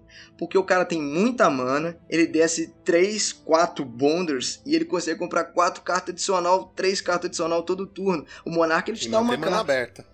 Isso. Mas a partir do momento que você tem o Bonders no seu jogo, se o cara tá comprando desesperado, você tá comprando de graça. Entendeu? Sim. Então vale a pena no sideboard. Agora essa lista tá trazendo. Ó, deixa eu ver quantos terrenos ela tem.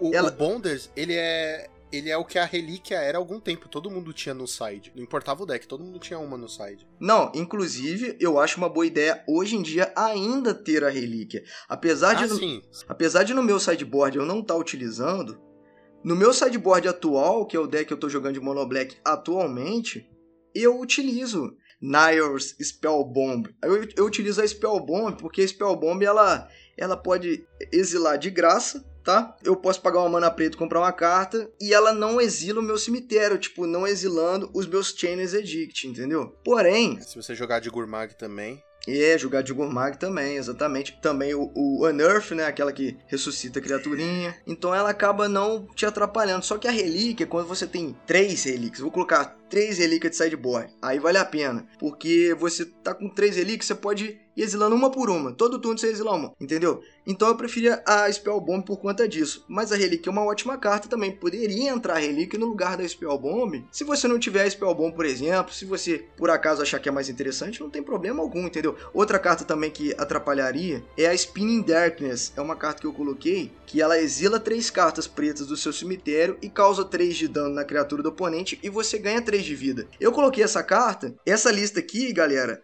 Galera, tô, tô lá no meu canal. acho, acho, acho que tá no canal errado, cara. Eu estou no Só... canal. Fala, galera! Fala, galera!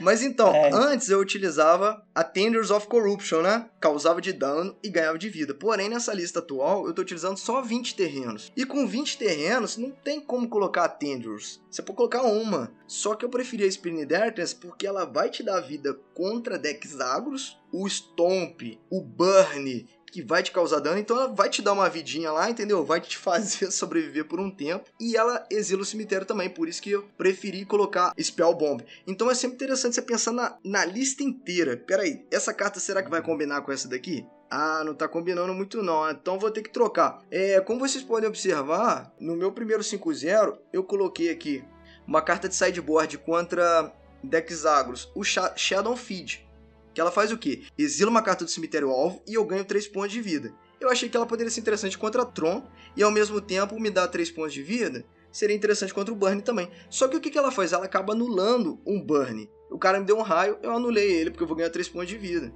Só que depois, na segunda lista que eu fiz 5-0, eu troquei pelo Benhold, que é um. É, Hound, eu acho que é cachorro. É, algum tipo de cachorro. É isso aí. É um cachorro aí, 1/1, que tem haste e lifelink. O bicho vai ficar batendo um barrão toda hora, só que vai te dar um de vida toda hora. Essa foi uma boa carta? Foi. Só que mesmo assim, eu resolvi trocar. Então, agora eu coloquei a presas inesperadas, que é unexpected alguma coisa. O que, que ela faz? Ela é um instante que ela dá mais um mais um marcador né, para criatura alvo e dá lifelink. Ou seja, se eu, se eu dou o marcador e lifelink para um Shithering Heads, eu vou causar 3 de dano, vou ganhar 3 de vida. O oponente vai se ver desesperado e vai ter que gastar um raio no meu Shithering Heads. Ou seja, ao invés de eu estar tá anulando uma carta só com a Shadow Feed, eu posso estar tá anulando dois burns do meu oponente ou até mais. Se eu dou esse lifelink pro meu Black Rose, a defesa dele vai virar 4. Então um raio já não mata ele mais, então eu vou ficar ganhando 2 pontos de vida, a não ser que ele utilize um Fire Blast. É sempre interessante você procurar cartas novas. Eu utilizei primeiramente o Shadow Feed, troquei para esse Banner Round e agora eu tô com uma outra carta, sempre pensando, pô, qual que é a carta que é mais interessante contra qual contra este deck? Existem infinitas cartas no Magic. Só basta você procurar e testar. Eu, a maior preguiça, o maior problema dos jogadores realmente é a preguiça de procurar e testar, cara. Porque eles falam, não, não, eu vou jogar com aquela lista mesmo, porque aquele jogador, jogador lá manda bem e tal. Mas poderia ter uma outra carta que seria mais interessante. O Pauper é o formato que te permite testar, onde as coisas são mais em conta e você não vai sair com o bolso furado porque testou uma carta e não deu certo. Exatamente. Por exemplo, tem cartas que às vezes o pessoal vê numa lista que acha que é a carta mais interessante, mas na verdade tem cartas mais interessantes. Por exemplo, eu vi numa lista aí o cara utilizando uma vítima da uma uma Doomblade num deck Mono Black Control, sendo que tem a vítima da noite, que é mais interessante que a Doomblade, porque a vítima da noite ó, pode destruir vampiro, lobisomem e zumbi. E agora é, peraí, peraí. Que não seja vampiro, não lobisomem pode. e nem é, zumbi, exatamente. Isso. E agora lançaram o Cast Down, que ainda foi melhor do que essas cartas. Só que vai ter jogadores que vai utilizar Vítima da Noite. Às vezes, nem porque o cara não tem a carta, porque ele tem preguiça de procurar uma carta melhor, entendeu? É. Eu vi isso rolando em algum canal, uma pessoa com essa carta defasada, e eu pensei, cara, por que, que você tá com essa carta defasada, sendo que surgiu o Cast Down? Entendeu? Porque não tem lógica você usar uma vítima da noite, que custa duas manas pretas. Beleza, custa. Mana preta não faz diferença pra gente, né? Que a gente tá jogando de mono black. Mas você tá usando uma carta que não mata todas as criaturas, sendo que você pode usar um Cast Doll que mata qualquer criatura não lendária, que aumenta o tamanho dos. É, os. Tipo. O range.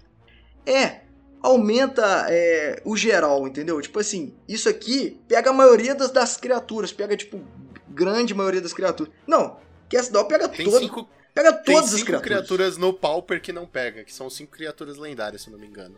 então pega as criaturas todas praticamente, cara. Entendeu? É. E então quem usa Vítima da Noite, por preguiça de procurar uma carta nova, acaba se dando mal. Isso é só um exemplo, tá, pessoal? Não estou dizendo que ah, isso vai acontecer sempre. Eu tô dizendo outras cartas. Por exemplo, essa da Ben Hold, ou então da Spin, é, Shadow Feed. São duas cartas boas. Porém, a partir do momento que você coloca uma outra carta, pode vir um efeito ainda melhor, entendeu? Então, a partir do momento que você pesquisa no Pauper, você tem essa facilidade de pesquisar, tem essa facilidade de, de poder comprar cartas, testar, porque são baratinhas, cara. Essas cartas custam, que 10 centavos, é isso? Entendeu? É, por aí. Uma coisa assim. Então é isso, essa é a minha ideia aí.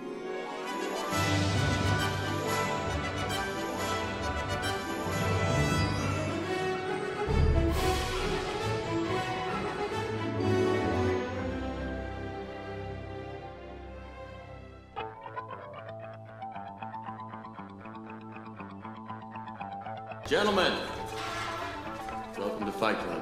The first rule of Fight Club is you do not talk about Fight Club. The second rule of Fight Club is you do not talk about Fight Club.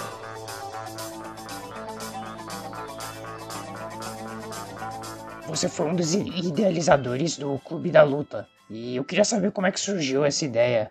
Cara, então é o seguinte: o Clube da Luta, eu fico muito satisfeito do pessoal tá fazendo ele, entendeu? Porque na época eu fiz um torneio para os inscritos. Eu falei, os inscritos são muito gente boa, sabe?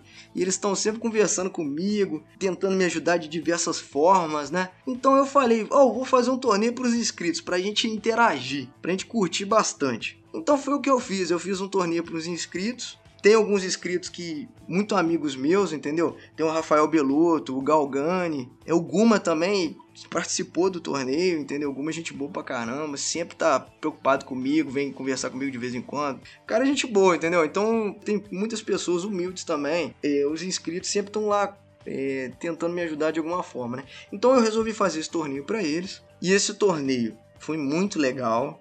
Só que o que que aconteceu? Ô, velho, eu não vou mentir não, entendeu? Eu tava ficando até meio depressivo com essa com esse YouTube, porque eu tava me esforçando demais e eu já trabalho, né? Eu tenho uma carga horária bem grande, eu uhum. trabalho 12 horas por dia, dois dias e depois eu folgo uns dois dias, né?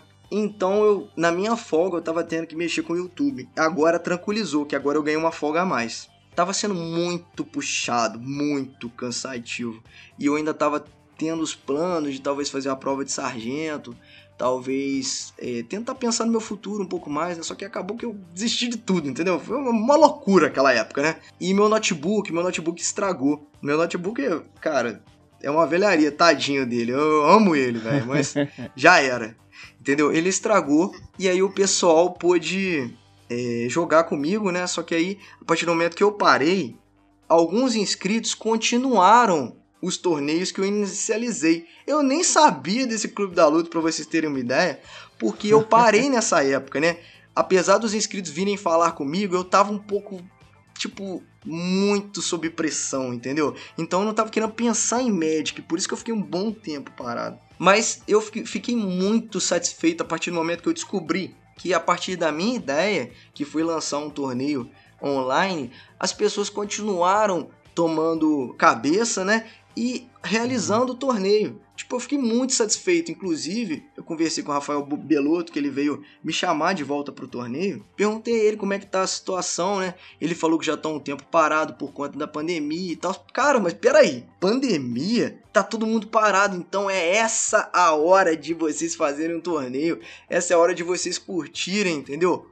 alguém toma como líder aí e cria esse torneio de volta, porque é muito legal. Mas na verdade, esse grupo Clube da Luta virou um grupo bem grande de Pauper, né? Eu fiquei muito satisfeito. Eu vi que existem vários outros torneios que surgiram a partir daí. Eu já vi que tem outros torneios online, entendeu? E já existiam torneios online antigamente, só que os torneios online de antigamente eram criados por gringos, né? E agora essa cultura veio para o Brasil. Então, cara, eu não sou idealizador de nada, entendeu? Eu acabei fazendo esse torneio para os inscritos que um deles teve a ideia de continuar, então eu só tenho a agradecer a eles por eles terem continuado a ideia, cara, e terem curtido, e terem aproveitado. Tem que aproveitar mesmo, sabe? Tem que ter ideias, alguém tem que ter iniciativa.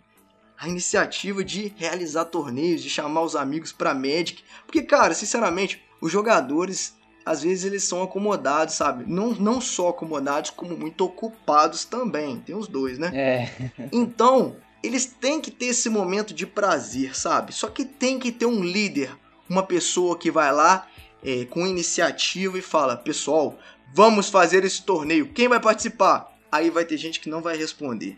E é nesse momento que você vai lá atrás da pessoa e fala assim: ou, oh, perguntei lá no grupo, vai participar ou não vai? Vamos participar, pô, vai ser maneiro, vamos participar. Aí o cara vai lá e fala: tem que dar agitada, tem que dar agitada, tem que ter essa iniciativa. Aí a, a pessoa vai lá e fala assim: pô, já que você me chamou assim, eu vou participar então, entendeu?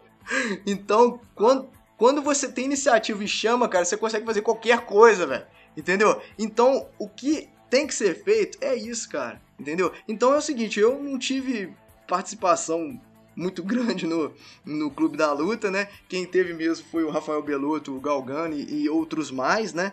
Mas eu fico muito satisfeito que a partir de uma ideia minha, né, que foi criar o torneio para os inscritos, surgiu essa brincadeira toda aí, cara, e satisfação total. Até emocionante você falar assim, que eu, eu acho que eu participei do segundo torneio de inscritos, eu acho que o primeiro você fez para apoiador, e aí o segundo você fez para inscrito, uma parada assim. E nossa, você falando esses nomes, o Beloto, Galgani, a galera fazendo as artes lá no começo, nossa, era maravilhoso. é. Como a comunidade se juntou pra fazer um bagulho bacana, sabe?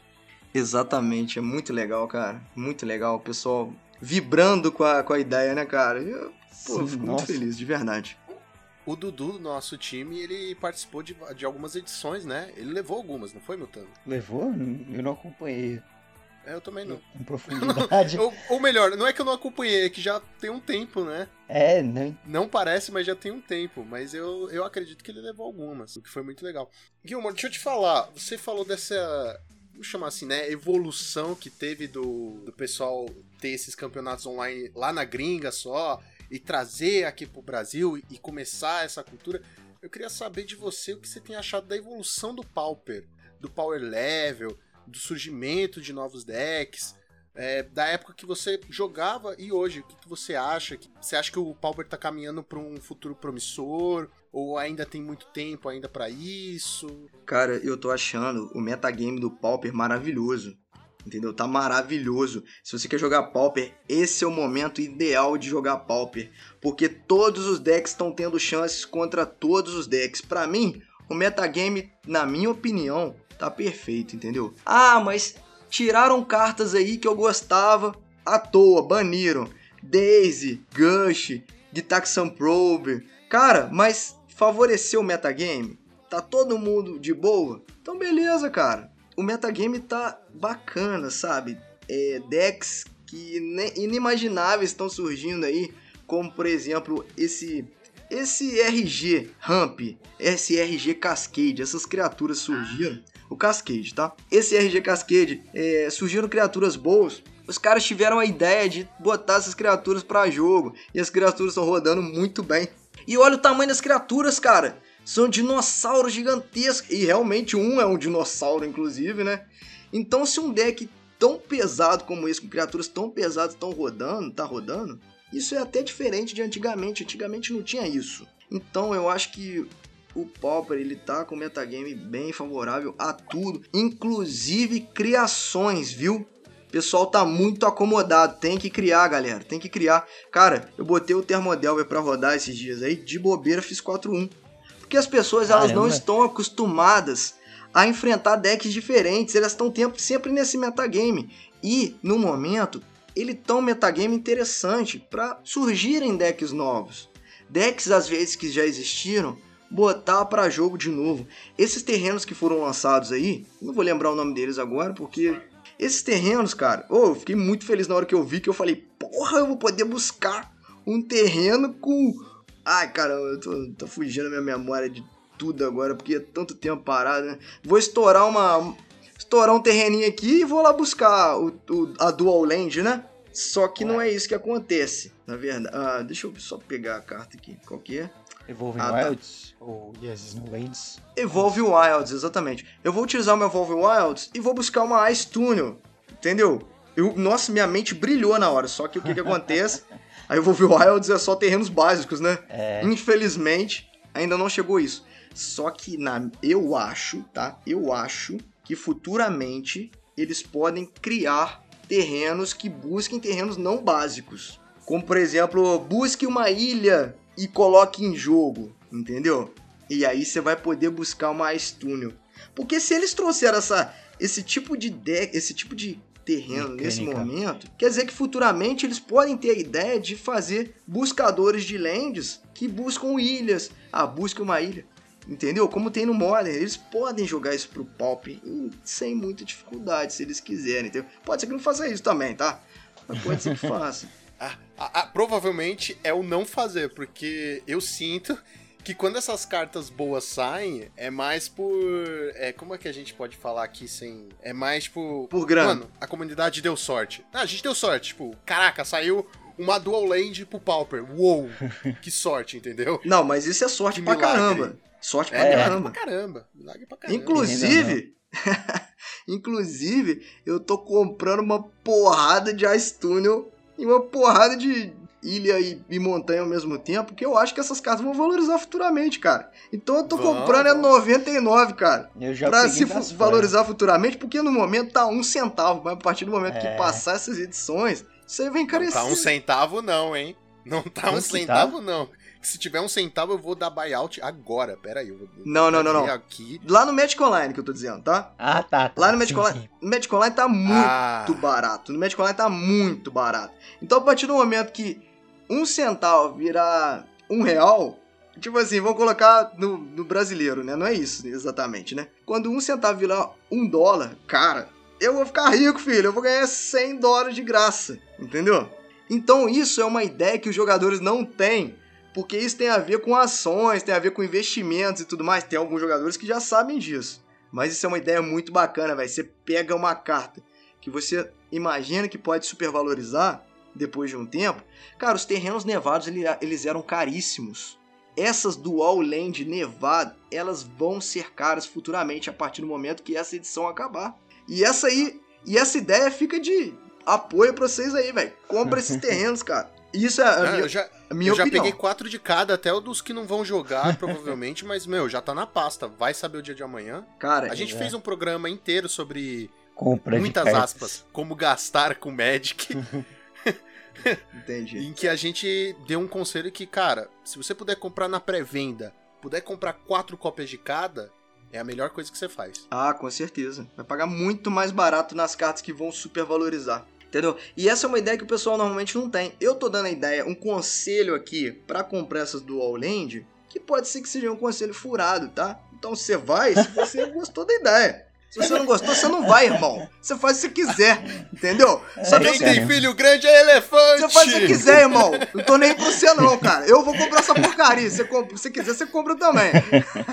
Bom, pelo jeito a gente vai ter que chamar o Gilmore pra fazer uma parte 2 de como gastar com Magic, né? Que ele sabe como gastar, ó lá. Ô, cara, não é só com o Magic. O que que aconteceu? Nessa, nessa crise aí, o bicho pegou pro meu lado também. Acreditem ou não, o bicho pegou feio, entendeu? Então eu comecei a estudar tudo, cara. Comecei a estudar milhas aéreas, mercado de ações. Milhas aéreas. Então eu, então eu tô sabendo sobre a questão desse, desse lance de ah, caiu o preço, compra, subiu o preço, vende, entendeu? Isso, Uhum. cara, é muito interessante. Eu acho que todos os brasileiros deveriam saber disso, porque isso valoriza muito o que você ganha, valoriza muito o que você ganha. Se você ganha 2 mil e gasta 2 mil, se você tiver essas noções de valores, você vai ganhar 2 mil e vai gastar 1.800. Peraí, sobrou 200 reais. Véi, sobrou 200 reais já tá bom pra caralho, entendeu? Só que o pessoal não tem essa noção e isso vale pra tudo. Tudo até no Magic.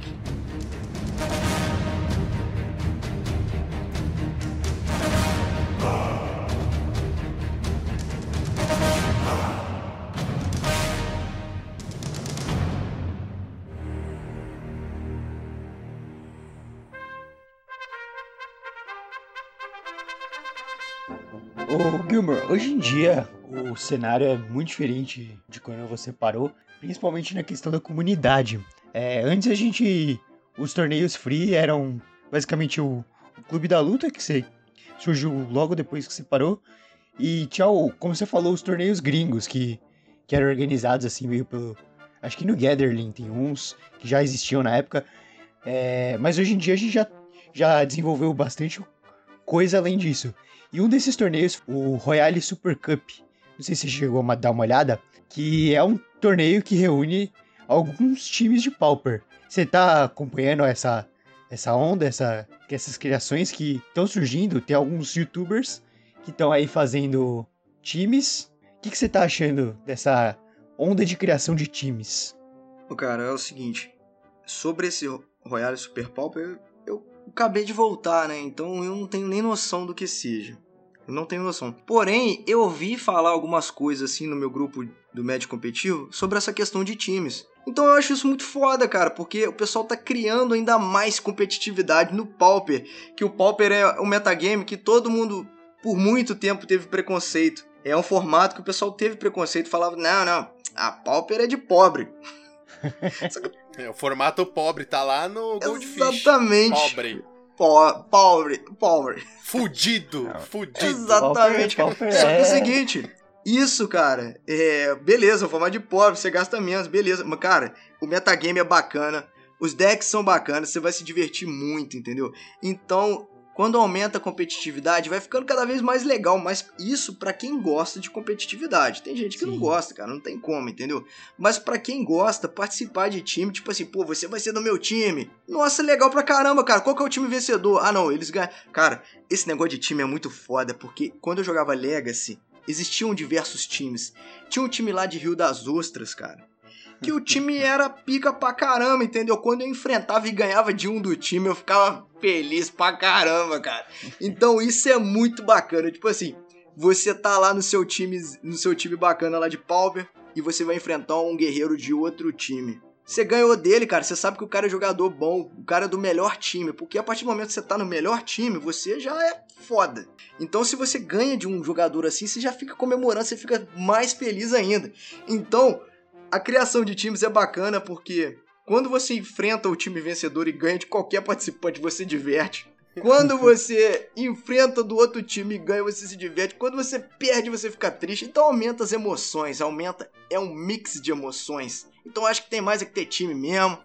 Mais que ser competitivo. Se não quiser ser, não seja, entendeu? Cada um com a sua opinião, cada um faz o que, que gosta. E quem quer ser competitivo, vai lá, cria time, participa, entendeu? Inclusive, futuramente, quem sabe eu não crio um tipo pro meu canal também. Já que tá, tá nessa modinha, pô, também quero participar, ué. Eu também quero participar de algum time, pô. Me chama aí, caramba. olha só, olha, olha só em direta. Mandou em diretaça. Chama eu, chama Isso. eu. e, e, nossa, cara, você falou assim de, de competitividade, né? De, de ficar alegre quando você vence de, de um jogador ou de um membro de um time e toda essa mistura de emoções. Eu acho que tem acontecido isso bastante que a gente tem visto, né? Por causa desse campeonato, o Royale Super Cup, que é uma rivalidade amistosa. Apesar da, da, de ser uma competição grande e a gente tá sempre discutindo estratégia e falando assim, não, esse jogador joga assim, a gente tem que jogar contra ele assim, uma postura assim, é uma assada. Aconteceu é, várias vezes com várias é, pessoas, né, de vários times. Tá, várias é uma palavra muito forte. Algumas vezes, porque várias parece que tem 50 jogadores. Milhares de vezes, times. milhares. É. Aconteceram em alguns momentos da, do cara perder e ficar meio chateado. E todos os outros times foram lá e falaram: Não, mano, você deu o seu melhor. Foi, jogou bem, foi uma partida emocionante.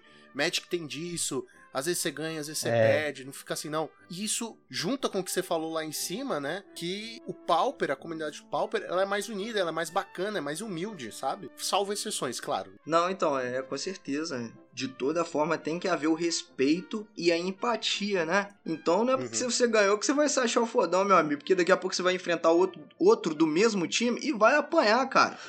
Porque o Magic, querendo ou não, por mais que você seja experiente, cara, eu sou o melhor jogador desse deck.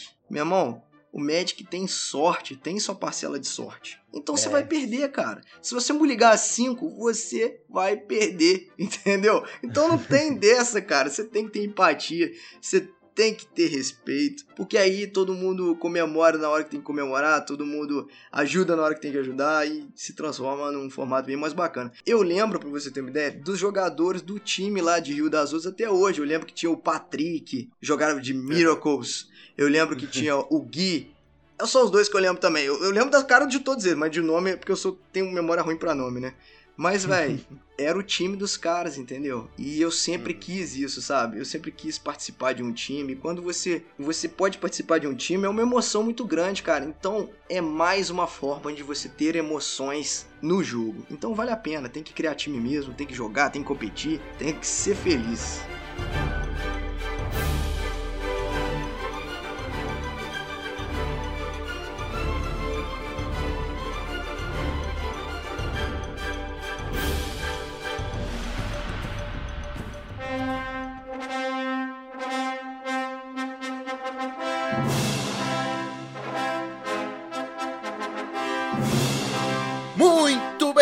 Senhoras e senhores, agora vamos para aquele bate-bola jogo rápido. Gilmore, tá preparado? Eu acho que sim, eu acho que sim. é, eu adoro esse momento. Vamos lá, hein? Uma sobremesa. Sobremesa, cara? Eu pensei em prestígio agora. Eu não gosto de chocolate, mas tudo bem, vou deixar você escolher essa. tá bom, desculpa, cara, desculpa. não, relaxa. Um sonho doido. Um sonho doido que você já teve ou quer realizar? Cara, eu quero realizar, eu quero viajar para todos os estados do Brasil. E essa é uma meta minha, entendeu? Uma vez por ano eu quero ir para um estado diferente até completar todos os estados. Olha só, olha só. Gosta de viajar. É, gosto. Um filme que você recomenda pra todo mundo. Eu recomendo. É, aquele filme que você fala assim, cara, eu adoro esse filme, você devia assistir. Sabe aquele amigo chato que sempre fala da mesma coisa? Então, Cara, falar um filme assim. assistam Fragmentado. Fra... É bom pra caralho, Pô, mano. é bom pra caralho, velho. O Fragmentado é uma trilogia e muitas pessoas não sabem, entendeu? É uma trilogia. Tem Corpo Fechado, depois Bom Fragmentado e o último Vidro, que é o último filme. Vidro. Assistam os três. Eu não achei tão bom. Eu não achei tão bom, mas é os, os, os outros dois são bons pra caralho. Então é, vale a pena assistir Fragmentado, porque ele independe da história, sabe? Ele independe da trilogia dos, dos outros filmes. É uma história por si só. O primeiro também, né? O Corpo Fechado. também depende dos outros. Corpo Fechado é um filme que foi lançado há muitos anos atrás, depois o cara teve a ideia de fazer a trilogia, só que o Fragmentado é, ele ganha, cara. É muita loucura naquele filme, sabe? É muito Ah, maneiro. Mas é James McAvoy, cara. O cara é, manda bem pra caralho. Manda bem pra cara, é um atorzaço, né, cara? Manda muito bem. Atorzaço, atorzaço. Só ele pra fazer um monte de, de coisas que eu não vou contar o que o filme. Não, fica quieto, Desculpa. Mutano, caceta. Caraca! Caraca, eu vou te cortar. Você Pode não cortar, vai, não cortar, vai, não vai cortar. dar spoiler. Já tava dando spoiler, não acredito, velho. Tava dando spoiler. Não, mas isso aí todo mundo já sabe. Não, todo mundo que não, que não que assistiu, eu não né? assisti o filme, eu sei que é. Tá bom, mas você não vai estragar Ok, a tá, tudo dos bem, outros. tudo bem, tudo bem. Eu nem ouvi, eu nem ouvi o que ele falou. Ah, não, é, ficou falando aí. as- Eu não vou falar na gravação, né? Aí vai ser duplo spoiler, vou ter que me cortar. beleza, beleza. Cara, faz o seu jabá aí, fala. Pode falar, fica à vontade. Ô, galera, é, eu fico feliz de vocês terem ouvido esse podcast. Espero que vocês tenham gostado de saber um pouco mais sobre mim. Muito obrigado por tudo aí, o pessoal que me dá apoio no canal Match Competitivo, que é um canal que eu trago muita coisa sobre Pauper, né? Sobre outros formatos também. Eu fiquei muito tempo parado, eu acabei de voltar. Então eu espero que vocês estejam de volta aí no meu retorno. É, como eu comentei anteriormente, eu tava com meu notebook estragado e eu vou pagar o notebook inteiro com o Magic Online e vocês vão me dizer os decks. Esse eu já consegui pegar aí, pagar uma fatura, tá? Eu comprei o notebook a 4.200 e já consegui pagar a primeira fatura de 420. Então, é, o pessoal, eu espero que vocês curtam aí o canal. Quem quiser ir lá dar uma olhada, vai lá. Eu tenho certeza que alguma coisa de interessante vocês podem achar. E se acharem, se inscreve, cara. Tamo junto aí. E é isso aí. Não, com certeza. Você produz um conteúdo de muita qualidade, sempre muito didático. Eu gosto muito. Eu acho que você explica as coisas de uma forma que o jogador entende. E você tira dúvidas que parecem bestas, mas que com a sua explicação se tornam coisas mais profundas e que a pessoa vai falar assim: não, realmente, se eu olhar assim, é é outra parada. Vi você jogando algumas partidas de Mono Black, fazendo umas jogadas um pouco diferentes que eu não faria. Porque assim, meu Deus, o que ele tá fazendo? Por quê? Porque geralmente a gente, de Mono Black, é aquele negócio, né? Turno 1, Duris, turno 2, é, Sign Blood, turno 3 faz o. Como é que é o nome lá do bichinho de 3 manos? O Firex, né? Três manas Firex. Mas você não, você fez umas jogadas, não, vou deixar aqui aberto pra, pra uma remoção, faço esse outro bicho, não sei o que, tô buscando isso aqui. Então, ter essa visão de um cara que manda bem com o deck, não adianta você falar que você não é o cara do É. Mono Black. É. Gandalf o Negro.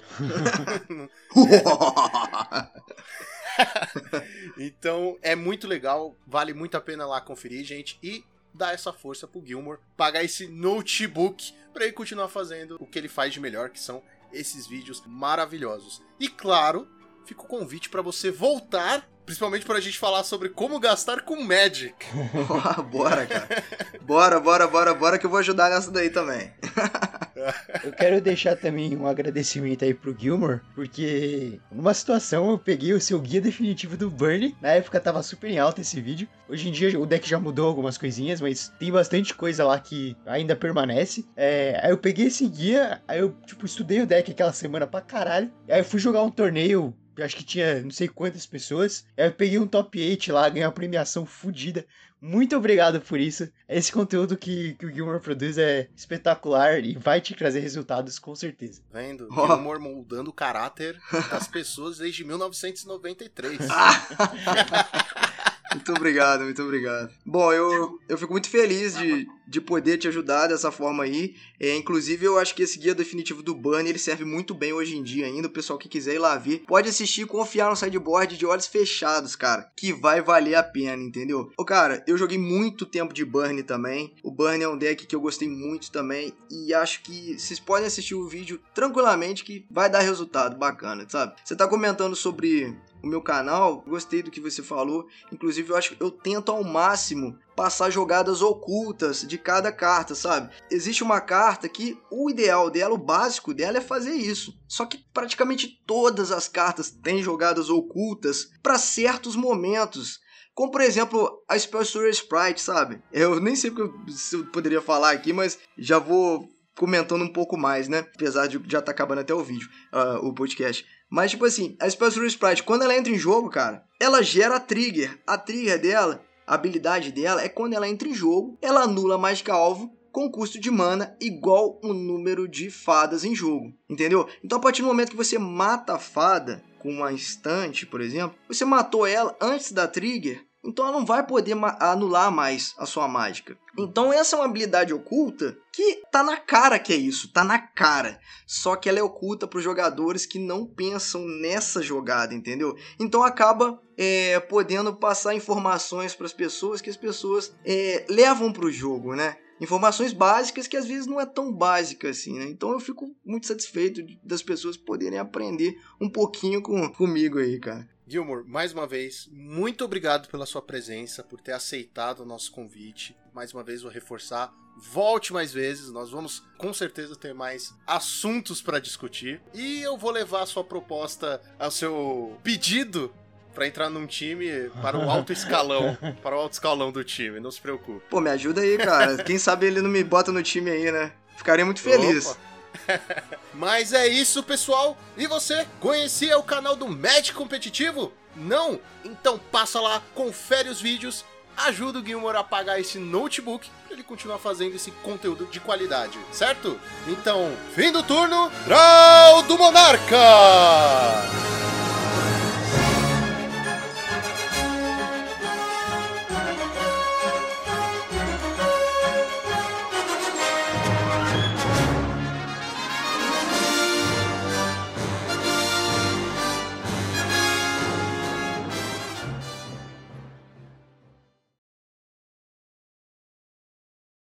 Vocês ainda estão aqui? Podem ir. Já acabou. Ah, vocês estão esperando os bloopers. Essa semana a gente não teve dinheiro para isso, tá bom? Então, podem ir.